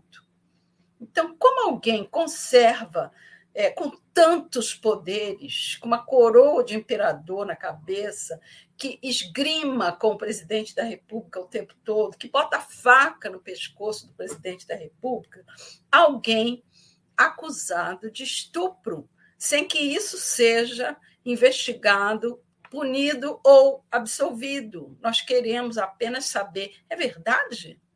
Ele alega que esse, esse processo já foi extinto faz tempo, né? Pois é, mas ela, ela conseguiu revitalizar o processo e entrar de volta. Né? Ela abriu de novo? Ela, ela entrou de novo? Ela reabriu esse processo. É. Então, a gente não pode. Além de tudo, tem todos aqueles outros lá da robótica, não sei o quê, que o, o Gilmar Mendes é, acochambrou, mas que a gente não pode é, deixar de acompanhar. Bom, isso é um lado. O lado político em si é que nós não podemos é, descansar né, da governabilidade. E para obter a governabilidade, o Lula precisa, né, infelizmente, fazer esse jogo. Ele vai ter que ceder algumas, alguns dedos, alguns anéis para não perder os dedos. Esse jogo ele começou errado, né? Ele começou na premência é, engraçado, porque eu me lembro quando a, a, Dilma ganhou o segundo governo, houve essa história de ah, o país dividido, ah, ela não ganhou totalmente, ah, ela vai ter que ceder, e ela cedeu botando o Levi lá, então ela perdeu a esquerda e não ganhou a direita. Né? Foi uma coisa bem complicada aquele momento. E o Lula repetiu mais ou menos esse script esse pânico que bate no governante quando ele não ganha por uma larga margem de vantagem, e eu volto a dizer que a gente não sabe que margem foi essa, porque o Silvinei deixou isso indefinido, né? boicotando os ônibus de eleitores, mas enfim, isso é outra história. É, então, no pânico de ah, nós não temos plena margem de vantagem, o Lula começou a dialogar, se curvando para o Arthur Lira, é, incensando o Arthur Lira no diálogo, elegendo o Arthur Lira como um interlocutor empoderado. E ao é, não refletir naquele momento, como ele está pensando hoje, de que o, Lula, o Arthur Lira não é o Congresso, que o Congresso, o, o Legislativo são os partidos, se ele tivesse começado com uma reunião de lideranças, isolando o Arthur Lira, talvez ele tivesse o caminho mais tranquilo. Mas se não foi, então agora o que lhe resta? Lhe resta é, dialogar chamar o quanto antes. Ele está adiando essa reunião com o Lira. Isso é perigoso, porque o Lira ele tem aquela história batida do escorpião. É da natureza dele ferroar, é da natureza dele atacar. Então, é, adiando esse café com o Lira, o Lula só faz crescer essa sede, essa volúpia do Arthur Lira, que não cessa, porque ele não quer apenas o cargo de ministro, o orçamento, ele quer o poder. E tanto é assim que no Roda Viva ele pregou o parlamentarismo. E o que é o parlamentarismo? É o empoderamento dele como primeiro-ministro. Ele não é o primeiro-ministro. Nós não estamos no parlamentarismo. Ele tem que ser colocado no lugar dele. Agora, não é para já. Né? Nós vamos ter que adoçar a boquinha do Arthur Lira, é, nós vamos ter que continuar com essa fala que foi muito produtiva e positiva do Lula, de que ele precisa dialogar com as lideranças, mas nós temos que fazer esse salamaleque para o Arthur Lira. Né? Tem que receber o Planalto, tem que tomar esse café e tem que é, medir forças de uma forma muito tranquila, ali no cafezinho, na maciota, dizer: escuta. Mas o, o Lula é especialista nessa ele é, arte, né? Mas ele está demorando a chamar para esse café. Chama para o café, demora, Lula, não fica enrolando. Chama para o café. Quanto mais ele demora, mais condição o outro impõe. Mais, mais conspiração o outro vai fazer. É. Minha querida Denise, você esticou essa linda observação que você fez sobre o Lira. Inclusive, o pessoal está aqui agradecendo, elogiando sempre a clareza com que você apresenta essas formulações, com o jeito que você formula aqui a sua visão do governo. Mas nosso tempo acabou, Denise, infelizmente.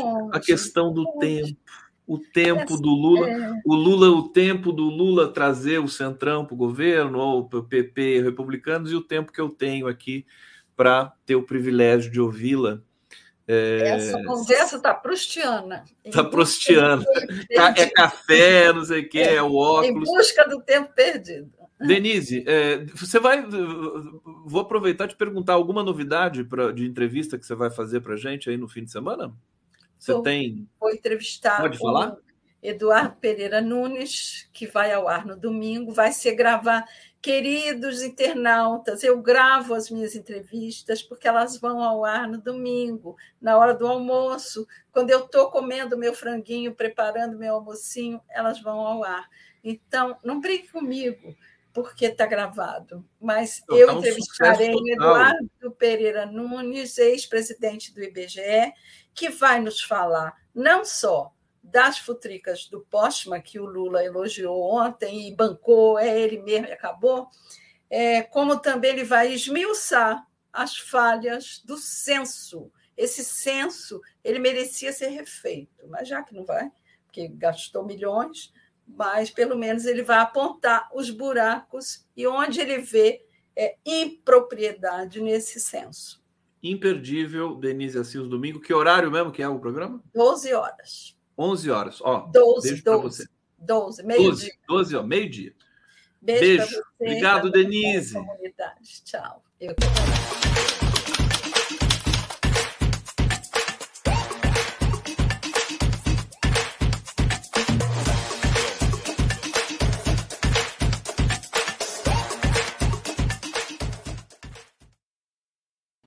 estão assistindo o Giro das 11 ao vivo aqui pela TV 247, pela TVT de São Paulo, TV do Trabalhador e também na TV Quirimurê Bahia. Recebendo agora meu querido Jorge Folena. Seja muito bem-vindo aqui para a gente fazer a nossa resenha. É, Folena, é, começando por essa, é, por onde a gente terminou ali com a Denise, do, do dessa é, cadência do Lula em trazer, em, em receber o Lira receber o, o, o, PP. Na verdade, ele tem negociado muito intensamente com uh, esses dois partidos, PP e republicanos. Os ministros já estão ali colocados, que é o Fufuca e o Silvio Costa. Só precisa desenhar o ministério. Acha que o Lula corre algum risco nesse momento por, por cadenciar essa negociação? Seja bem-vindo, querido Folena. Boa tarde, Conde. Boa tarde, que está nos assistindo.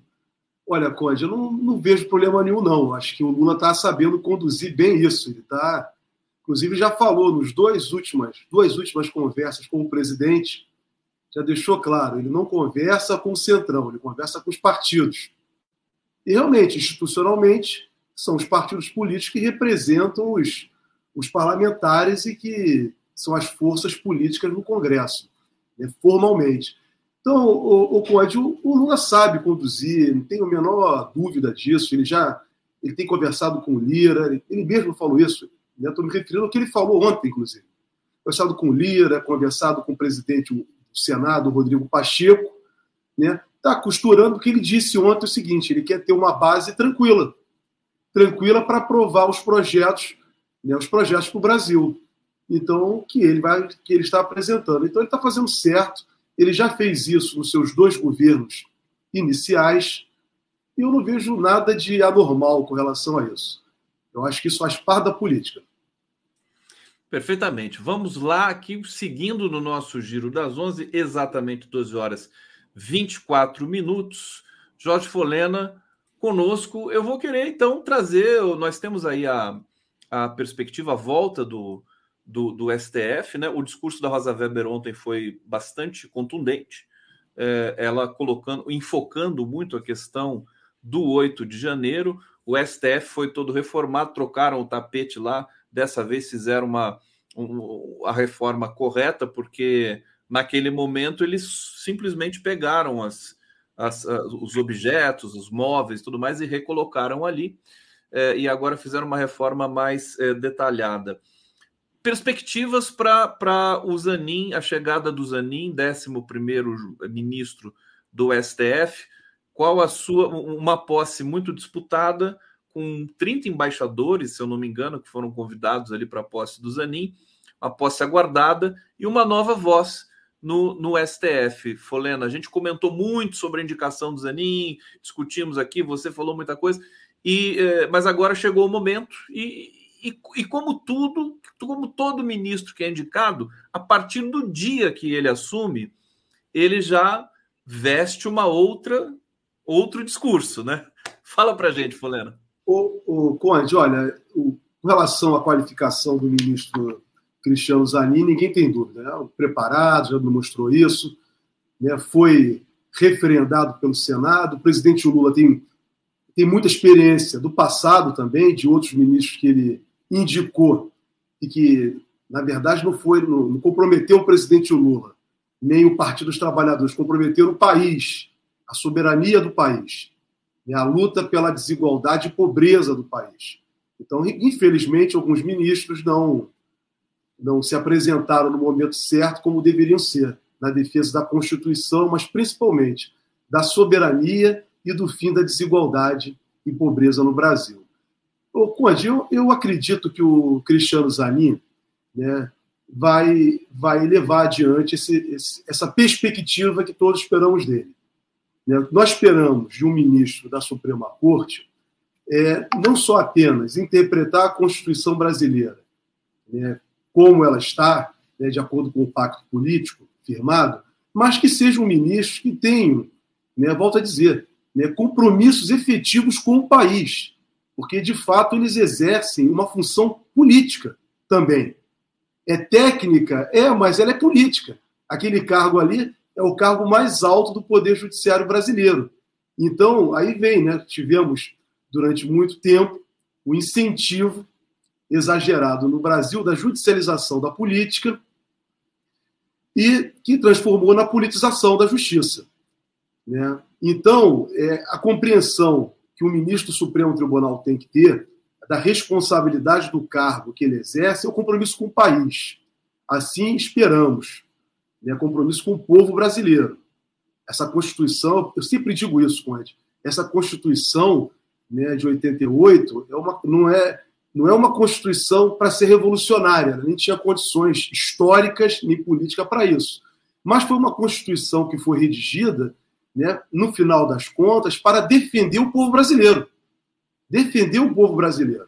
E não se colocar contra o povo brasileiro. Infelizmente, nos últimos governos que nós tivemos no Brasil, a partir de Temer, depois do golpe contra a presidenta Dilma, né, o governo de Michel Temer e o governo de Bolsonaro foram governos que não, não apoiaram, não defenderam né, os princípios da Constituição do Brasil. Né, foram governos neoliberais comprometidos com reformas anti-povo e anti-nação. E, infelizmente, né, o Supremo Tribunal Federal foi conduzido por essa fazer a interpretação da Constituição de acordo com o momento político neoliberal. E assim nós vimos em diversos julgados do Supremo Tribunal Federal com relação à questão da reforma trabalhista, da reforma previdenciária, em que eles empregaram interpretações de cunho meramente econômico, né, querendo dizer para o trabalhador que a liberdade né, de contratar do trabalhador é que deve prevalecer. Convenhamos, né? numa ordem econômica e social, né, diante da luta, né, do confronto constante com o capital, não pode se levar em consideração que o trabalhador né, vai ter capacidade individual para prevalecer diante da, né, do controle e do abuso e da exploração praticado pela ordem econômica. Então, parece que os ministros do Supremo Tribunal Federal, infelizmente, né, foram tomados nessas interpretações né, de acordo com o momento político e econômico do Brasil. Hoje, o Brasil, com o presidente Lula, está numa nova fase. O presidente Lula foi eleito com o compromisso de resgatar a soberania nacional, com o compromisso de resgatar os valores sociais do trabalho, né, da dignidade humana. Então, eu, eu, eu vejo, Conde, e assim os tribunais se posicionam, a justiça funciona muito assim. Ela vai muito de acordo com o momento político. Se o momento político conduz a uma política de Estado encaminhando no sentido do desenvolvimento nacional, o que o Brasil parou nos governos anteriores, no sentido de se defender a soberania nacional e de ter proteção aos trabalhadores, né, o fim da desigualdade, volta a dizer, das desigualdades sociais e da pobreza, tudo faz crer que os juízes da Suprema Corte vão caminhar nesse sentido. Tivemos um bom exemplo da Suprema Corte na defesa né, dos princípios liberais democráticos durante o governo de Bolsonaro. Bolsonaro foi uma tragédia, precisa dizer, todo mundo já sabe. Ele, ele mesmo disse que ele vinha para destruir destruir inclusive as instituições. E o Supremo Tribunal Federal, naquele momento, foi importante para fazer valer os princípios liberais democráticos. E prevaleceu. Né? Tanto é que o presidente Lula foi eleito, tomou posse e está governando o Brasil, com uma cultura existente. Então, o que eu espero do ministro Zanin né, e de todos os demais ministros da Suprema Corte né, é que defendam a Constituição, mas o princípio maior da Constituição, que é a soberania do Brasil, que está prevista no artigo 1 da Constituição, Conde. Está no artigo 1 E parece que muita gente parece que esqueceu disso. Né? Quer introduzir um Estado neoliberal e a inexistência e enfraquecimento do Estado brasileiro. Agora, Folena, sobre o discurso da, da Rosa Weber no, no, na abertura dos trabalhos do, do STF, em que ela é, colocou muita ênfase no, no, no, na ferida da, da, da, das ações do 8 de, né, dos atentados do 8 de janeiro. É, o, o que, que, você acha? Enfim, o que, que você sentiu nessa, nessa, né, nessa ênfase? Quer dizer, o, o STF está machucado ainda. Ele, ele, ele vai. Ele é, é, é, um outro, é um outro Supremo, no, num certo sentido. Tem antes do 8 de janeiro, depois desse 8 de janeiro, que nunca tinha acontecido uma coisa tão brutal né, na Suprema Corte Brasileira. Conde, isso tem que ser repetido todos os dias. Todos os isso dias. faz parte da memória nacional. É, nós lutamos, você é um lutador também, da memória do país. Então, para que nunca mais se repitam esses atos, que nunca mais se repita uma ditadura no Brasil, que nunca mais se repitam assassinatos e chacinas que continuam ocorrendo, que são reflexos das ditaduras. Então, a ministra Rosa Weber, quando faz, no discurso dela, destaca essa defesa da democracia é necessária porque o que aconteceu em 8 de janeiro, representada pelas ações do governo de Bolsonaro e dos seus seguidores, foi um atentado à democracia do Brasil, ao Estado democrático de direito. Isso é intolerável. Ninguém pode aceitar isso. Não podemos aceitar. Então, quanto mais vezes o presidente, a presidente do Supremo Tribunal Federal, o futuro ministro, que será o Luiz Roberto Barroso, e também né, o presidente da Câmara, presidente do Senado e o presidente da República têm que todo momento destacar isso. Porque é, nós não podemos, Conde, abrir espaço, volto a dizer semanalmente com você, abrir espaço para as ações fascistas, antidemocráticas, posições que procuram defender, como fez o governo anterior, uma ditadura, ter como valores equivocados a tortura, ter como valor equivocado a perseguição né, das pessoas que pensam de forma diferente. Então, nós temos que estar a todo momento em alerta contra isso. Quem se coloca na defesa da ditadura, da tortura e de tudo que atenta contra os direitos humanos são pessoas que estão contra o momento histórico do país e do mundo. Não, não podemos tolerar ditaduras, não podemos tolerar tortura. E não podemos tolerar também, Conde, né, a ampliação da pobreza e da miséria, como fez os governos de Michel Temer e o governo de Bolsonaro. Eles colocaram, tínhamos tirado 40 milhões de pessoas da linha da pobreza e passamos a ter 30 milhões de novo. Quer dizer, isso é antidemocrático. Isso não é democracia. Por isso, quando o presidente Lula falou que a democracia pode ser algo relativo, é exatamente nesse sentido. Assim eu interpretei. Porque não dá para conviver com democracia com pobreza, sem as pessoas terem trabalho, sem terem dignidade, sem terem a juventude não ter perspectiva de futuro. Então, para caminharmos com uma democracia, é necessário que as instituições funcionem? É necessário, mas além disso, é necessário também que a população possa usufruir das riquezas do país. É assim que está na Constituição do Brasil, tá, Conte? Eu não estou falando nada aqui da minha cabeça. Tudo que eu estou falando está previsto na Constituição do país. E essa leitura, trazer de volta a frase do Lula, né, democracia relativa, quer dizer, e, e eu acho que tem uma outra coisa também ali nessa, nessa fala do Lula, que é que você constrói a democracia todos os dias, né? Não é uma coisa assim que você dá como pronta. É como o sentido das palavras, uma coisa que os linguistas temos muito que sempre todo bater nessa tecla sempre, né? O sentido da palavra não pré-existe, né? Como você acha que está lá no dicionário. O sentido da palavra se faz durante o discurso. E a cada momento que você fala, ela tem um sentido novo, mesmo que seja uma uma coisa muito sutil. Deixa eu ir para o bate-papo aqui, o Folena. O pessoal está curtindo muito a sua presença aqui, como sempre. Tá, aqui uma, uma internauta disse assim: Folena é bom de fole. Fole. Isso é muito bom, hein, Folena? Sabe, né? Marilene está aqui colaborando conosco. Obrigado, querida Hussein Brasil. Bom dia. Obrigado, Denise, pela visão e clareza aqui. Saudando a Denise Assis. Marla Berlese, agressor Lira. Denise, esse mundo feito por homens para homens. Lira ataca mulheres impunemente. Hussein, Zambelli vai acelerar a prisão de Bolsonaro. Eita, ele diz ainda, base do governo na CPMI quer Delgatti para amanhã. É, não sei se é amanhã, mas o Rogério Corrêa disse que já é, é, protocolou a chamada aí para o Delgatti. Cláudio Negrão, operação no Rio hoje, 10 assassinatos na Penha. Meu Deus, isso. eu não vi isso, hein? Hoje? Sim, sim, hoje. Mais uma vez. Então, é, eu volto, então vou fazer para você agora, o Folena, a mesma pergunta que eu fiz para o Arbex é, e para a Denise, que é o seguinte, é, sugerida pelo Fernando Horta, né?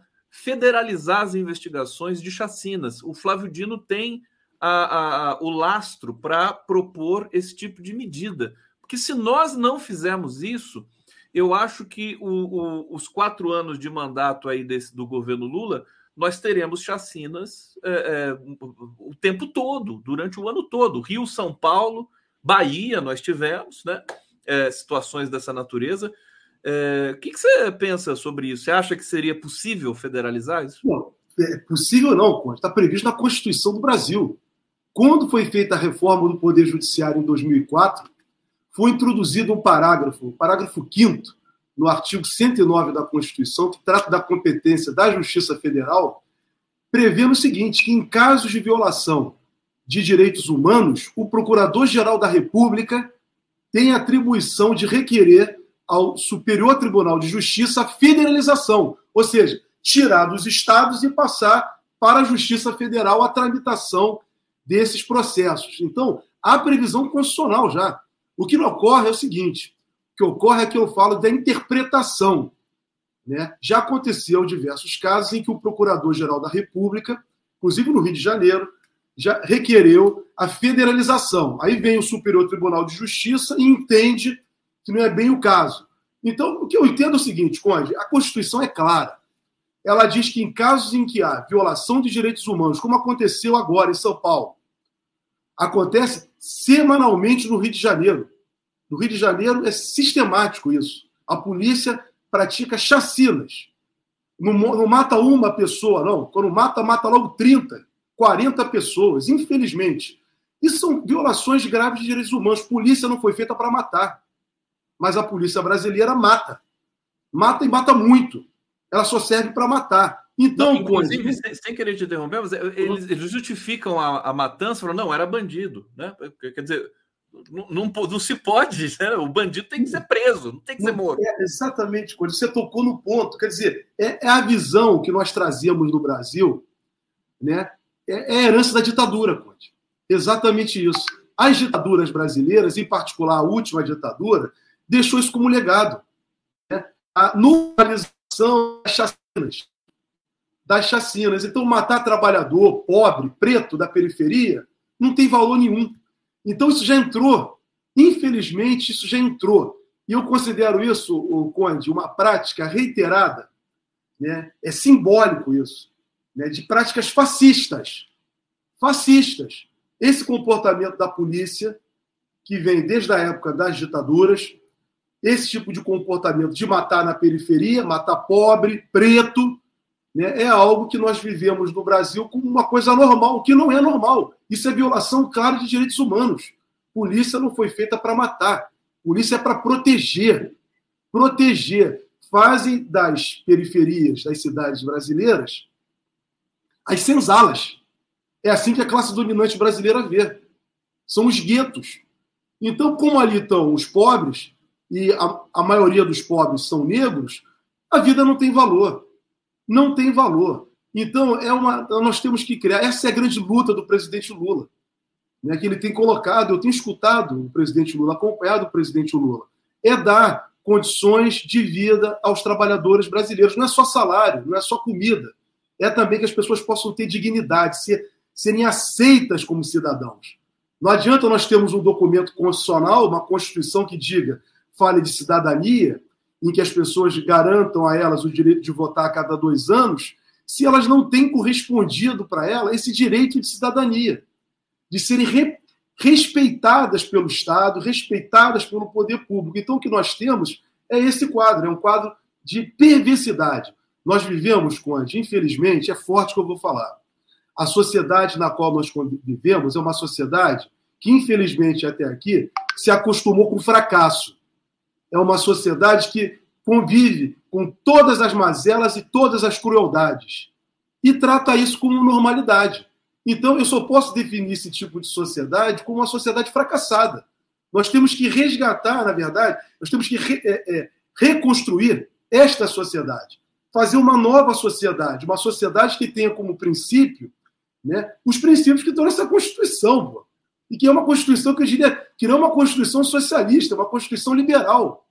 Liberal, Conte. Mas fazer com que a dignidade da pessoa humana seja de fato um direito, que nós possamos ser respeitados mutuamente e sem mais exploração. Uma vez, mais uma vez, citando o Zé Arbex Júnior aqui, ele disse que o Estado brasileiro né, foi, foi construído contra o povo brasileiro, né? Claro. desde os tempos imemoriais. Então é isso, né? Tá, tá muito exemplificado. Aliás, a edição desse giro de hoje está fantástica. Arbex, Denise fechando com Folena. Olha, o Sem me mandou mensagens aqui. É, Penha virou faixa de Gaza, acordou com helicóptero e ele me avisando que mandou mensagem é, no, no Twitter e eu vou colocar na tela a, a imagem da Penha. Isso aqui é a Penha hoje, é, de madrugada, pelo, pelo que eu estou vendo aqui, hoje de madrugada. Acordaram com um tiro uh, com tiros e ataques e, e helicópteros. É, Isso é todo dia, Conde, no Rio de Janeiro. Isso Oi? é a realidade da população periférica da cidade do Rio de Janeiro, da periferia do estado do Rio de Janeiro, a zona metropolitana, essa, infelizmente, é a realidade das pessoas. Infelizmente. Né? Crianças não têm como estudar, porque todo dia a troca de tiro. E quem mais incentiva isso, Conde, é exatamente o Estado. É o Estado que tinha que proteger da condição de vida das pessoas. Mas só incentiva a miséria. Ô Fulena, você falou uma coisa agora que, que, me, que muda todo aqui a minha muda toda a minha perspectiva desse tema, que é o seguinte: você falou que a, a violação de direitos humanos, a, o, o Procurador-Geral da República pode chamar, o Ministério Público pode chamar para. pode federalizar na hora, não precisa fazer sim, lei. Sim. Está né? previsto no artigo 109, parágrafo 5 da Constituição. Artigo 109, parágrafo 5. Aí eu te pergunto, quer dizer, é o, tá, tá, o momento é o Lula indicar, o momento é para o Lula indicar um novo procurador-geral. Existe toda uma dança de indicações e tudo mais. É, ele poderia, diante dessa urgência das violações de direitos humanos no Brasil todo, indicar um procurador comprometido com essa missão, você não acha que seria uma excelente sugestão, presidente? A, Acho, Conde, acho sim. Mais do que isso, volto a dizer, o que eu falei que vale para os ministros do Supremo Tribunal Federal, e assim espero que o Cristiano Zanini, a partir de amanhã, faça, vale para o Procurador-Geral da República. Porque, na verdade, nenhum desses cargos, eles não são eleitos diretamente.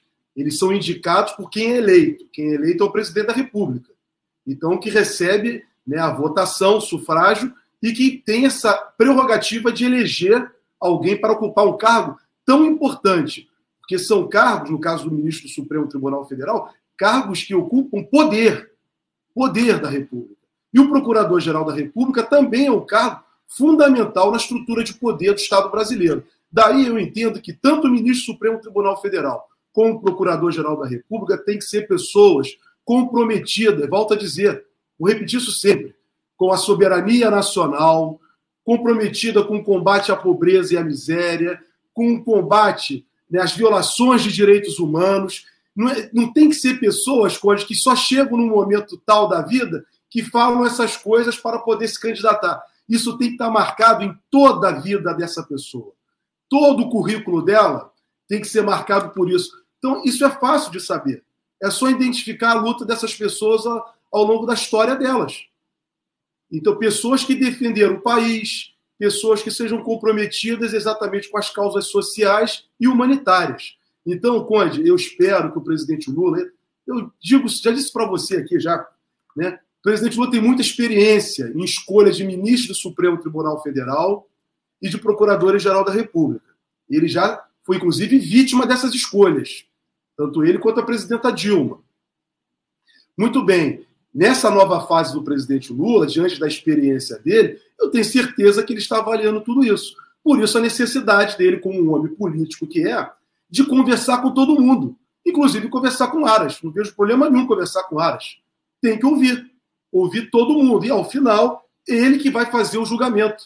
Porque é ele que vai escolher, que vai indicar essa pessoa, que será o Procurador-Geral da República, e que virá ser referendado pelo, pelo Senado, Senado da República. Então, Conde, eu espero que seja uma pessoa comprometida efetivamente com os direitos humanos, inclusive para fazer esses requerimentos de federalização. O Ministério Público tem que se voltar agora com muita intensidade para a questão dos direitos humanos. Eu acho que essa que é a grande ação política que poderia, é, é, digamos, desintoxicar, Folena, o Ministério Público do câncer da Lava Jato, do lavajatismo, né? Ah, eu pensei junto com a Simone aqui. A Simone disse: Eugênio Aragão, para mim, seria o melhor indicado para a PGR. Eu falei: imagina o Eugênio Aragão na PGR, seria fantástico, né? Considero nome fantástico. Fantástico, né? Que Eugênio... Tem todas as qualificações, exatamente o que eu acabei de falar agora. Exato. É um homem comprometido com o seu país. É um Sim. homem comprometido com a causa pública. É um homem que, quando foi chamado a atuar como ministro da Justiça, atuou com muita profundidade, apesar de muito pouco tempo. Mas é o pouco tempo que ele passou ali, ele mostrou as credenciais dele. Então, eu considero ele um homem né, capacitado. Agora, vamos ver o que o presidente Lula vai fazer. O que não pode o presidente Lula fazer, que ele não vai fazer, ele já disse isso, Conde, ele falou isso ontem, é aceitar né, o corporativismo do Ministério Público Federal. Aquela história de lista tríplice. Aquilo dali né, todo respeito aos procuradores da República, faz Parece, parte. Inclusive, que tem, tem um nome na lista tríplice, não sei se é do Bruno Dantas, não, não, acho que não. Mas, Bruno Dantas é TCU. Bruno Dantas é TCU, mas ele estaria cotado, não, ele estaria cotado acho que para o STF, desculpa. STF, STF. Agora o detalhe é o seguinte, que eh, poderia ir para a PGR, mas não porque está na lista tríplice. Eu escutei isso de um, de um assessor do, do Lula, né? De uma, uma entrevista em off, assim, né? O, o, assessor do dizendo assim: não, mas não é porque está na lista tríplice. Bom, deixa eu avançar aqui. O Hussein está dizendo: chacina de Tarcísio chega a 14 assassinatos. Lamentável isso em São Paulo. É, mas eu quero trazer o tema para você. Vamos ver se dá tempo. A gente está chegando aqui no bloco final. É, comenta para gente, Folena, essa a questão da Carla Zambelli, busca e apreensão a necessidade né, da, do, do, espírito democrático de votar a cassação, inclusive todo mundo agora já dando como certa também, assim como a cassação do Sérgio Moro, a cassação da Carla Zambelli e do Nicolas Ferreira também, que viola todo dia, né, diz uma barbaridade é, insultando minorias e, e, e congêneres. Fala para gente é, qual o pé da, da, da situação política desse, desse, desse desafio. O Conde, esses dois deputados, são, tem outros deputados também, mas esses dois, principalmente esse rapaz de Belo Horizonte, Carla Zambelli, todos dois, são aquilo que eles, eles encarnam a representação do fascismo. Você vê que se Nicolas Ferreira, Nicolas Ferreira, o nome dele, me parece, ele descaradamente defendeu o Holocausto. E é cínico. Ou seja, na verdade, eles querem normalizar, da mesma forma que procura se normalizar as chacinas no meio da sociedade brasileira, esse ato cruel, eles estão tentando normalizar né, o dicionário fascista. E as pessoas começarem a repetir aquilo sistematicamente na sociedade. Então, Conde, olha, esse desafio é da sociedade como um todo de eliminar o fascismo, mas agora quem está com o dever maior de expurgar do parlamento brasileiro essas duas figuras é o parlamento, é a Câmara dos Deputados. O Lira, o Lira tem que ter. O Lira é um parlamentar reacionário, reacionário. Ele defende o patrimonialismo mais atrasado do país. Muito bem. Não quero fazer, não estou fazendo defesa do Lira. Só quero dizer que ele é um parlamentar da política brasileira tradicional ligado a tudo de atrasado, ao patriarcado, né, o machismo, a exploração. Porém, eu não consegui ver até agora, apesar dele ter se aproximado do Bolsonaro e do bolsonarismo, eu não identifico nele politicamente um fascista. Estou falando de fascismo, gente. É isso que eu estou me referindo. Então, o Lira tem esse compromisso agora de não permitir que no parlamento fiquem essas pessoas, porque são fascistas, defendem fascismo, defendem o holocausto. Isso é intolerável, Conde. Não podemos permitir isso. E a Carla Zambelli, a meu juízo, sequer ela deveria ter sido diplomada. Por quê? Aquele crime que ela praticou na véspera da eleição não justificava sequer ela ter sido diplomada, né? tomar posse. O Jornal não deveria diplomá-la e deixar subjúdice a questão, segurar ela o devido processo legal, contraditório, e ela não ser diplomada, mas diplomaram, deram posse para ela, ela ficou com medo de não ser empossada, tanto é que você vai ver que em janeiro, a posse foi 1 de fevereiro, ela saiu do Brasil. Ela achou que ela fosse ser presa, que ela não ia ser empossada. Ela fugiu como o Bolsonaro também, porque eles acharam que iam ser presos. Então, essas pessoas são a representação Conde, de tudo de mal que já existiu na sociedade universal. Eles encarnam exatamente isso. Encarnam a maldade. Encarnam e falam com a maior tranquilidade. Eles expressam isso com tranquilidade. Apontar uma arma para um ser humano, como a Carla Zambelli fez, é inconcebível, Conde. É inconcebível. E ela perseguiu um homem com a arma em punho. Um homem então, desarmado. Exatamente. Só por uma questão, uma discussão. É. Ela se sentisse ofendida, tomasse as medidas legais cabíveis. Mas não perseguir uma pessoa com uma arma, irmão. Mas isso é a marca do que foi e do que é o bolsonarismo. Volto a dizer, toda semana tem que repetir isso. A marca do fascismo bolsonarista é a arma apontada na direção do ser humano. O Bolsonaro normalizou isso. Crianças estavam apontando arma fazendo arminhas com as mãos. Então, é, é, eles normalizaram atos na sociedade que são atos inaceitáveis. Uma sociedade liberal, democrática, isso é inconcebível.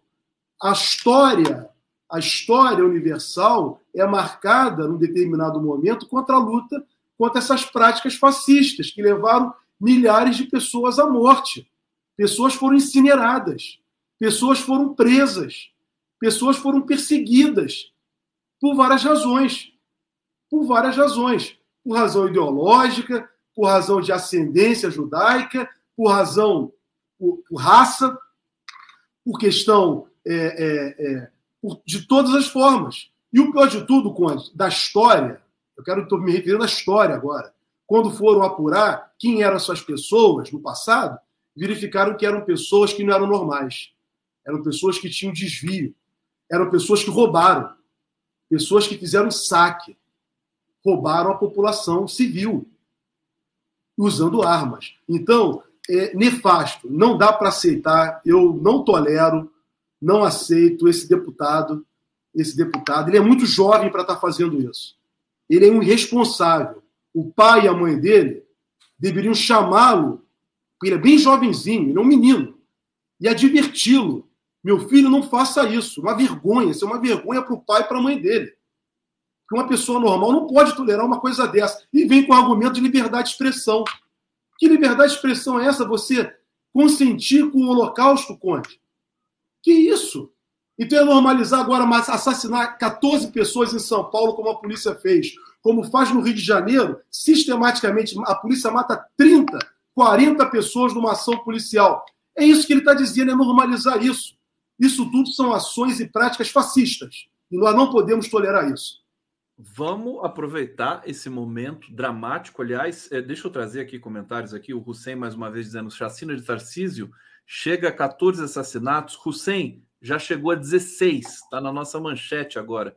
16 assassinatos e, pelo jeito, vai subir. A covardia de, de, uma, de, de uma execução a sangue frio de um, de um morador de rua, né? Do que, que, a gente viu aí na Baixada Santista, quer dizer, uma coisa que o governo Flávio Dino, nós estamos aqui alertando. Precisa, ele já fez uma fala forte, precisa fazer mais. mais. O SEM, disputa eleitoral fascista, quem mata mais ganha. É, Aragão na PGR para desarquivar processos contra bolsonaristas e também para investigar áreas Lindora. E eu quero só mostrar para a gente encerrar aqui essa foto lamentável, né? É, é, que eu olhei, está na manchete agora do, do portal Brasil 247, é, que é o Tarcísio, o Derrite, né? E provavelmente aqui o comandante da polícia. Quer dizer, é uma foto que lembra a ditadura, né, Folena? Olha só, isso aqui é pura ditadura. Essa, a expressão, a expressão de quem sabe que está matando, né? Olha a cara do secretário de Segurança Pública do Estado de São Paulo e a cara desse é, militar que está aqui. Lembrei da ditadura. Lamentável, nós vamos ficar aqui durante a nossa programação.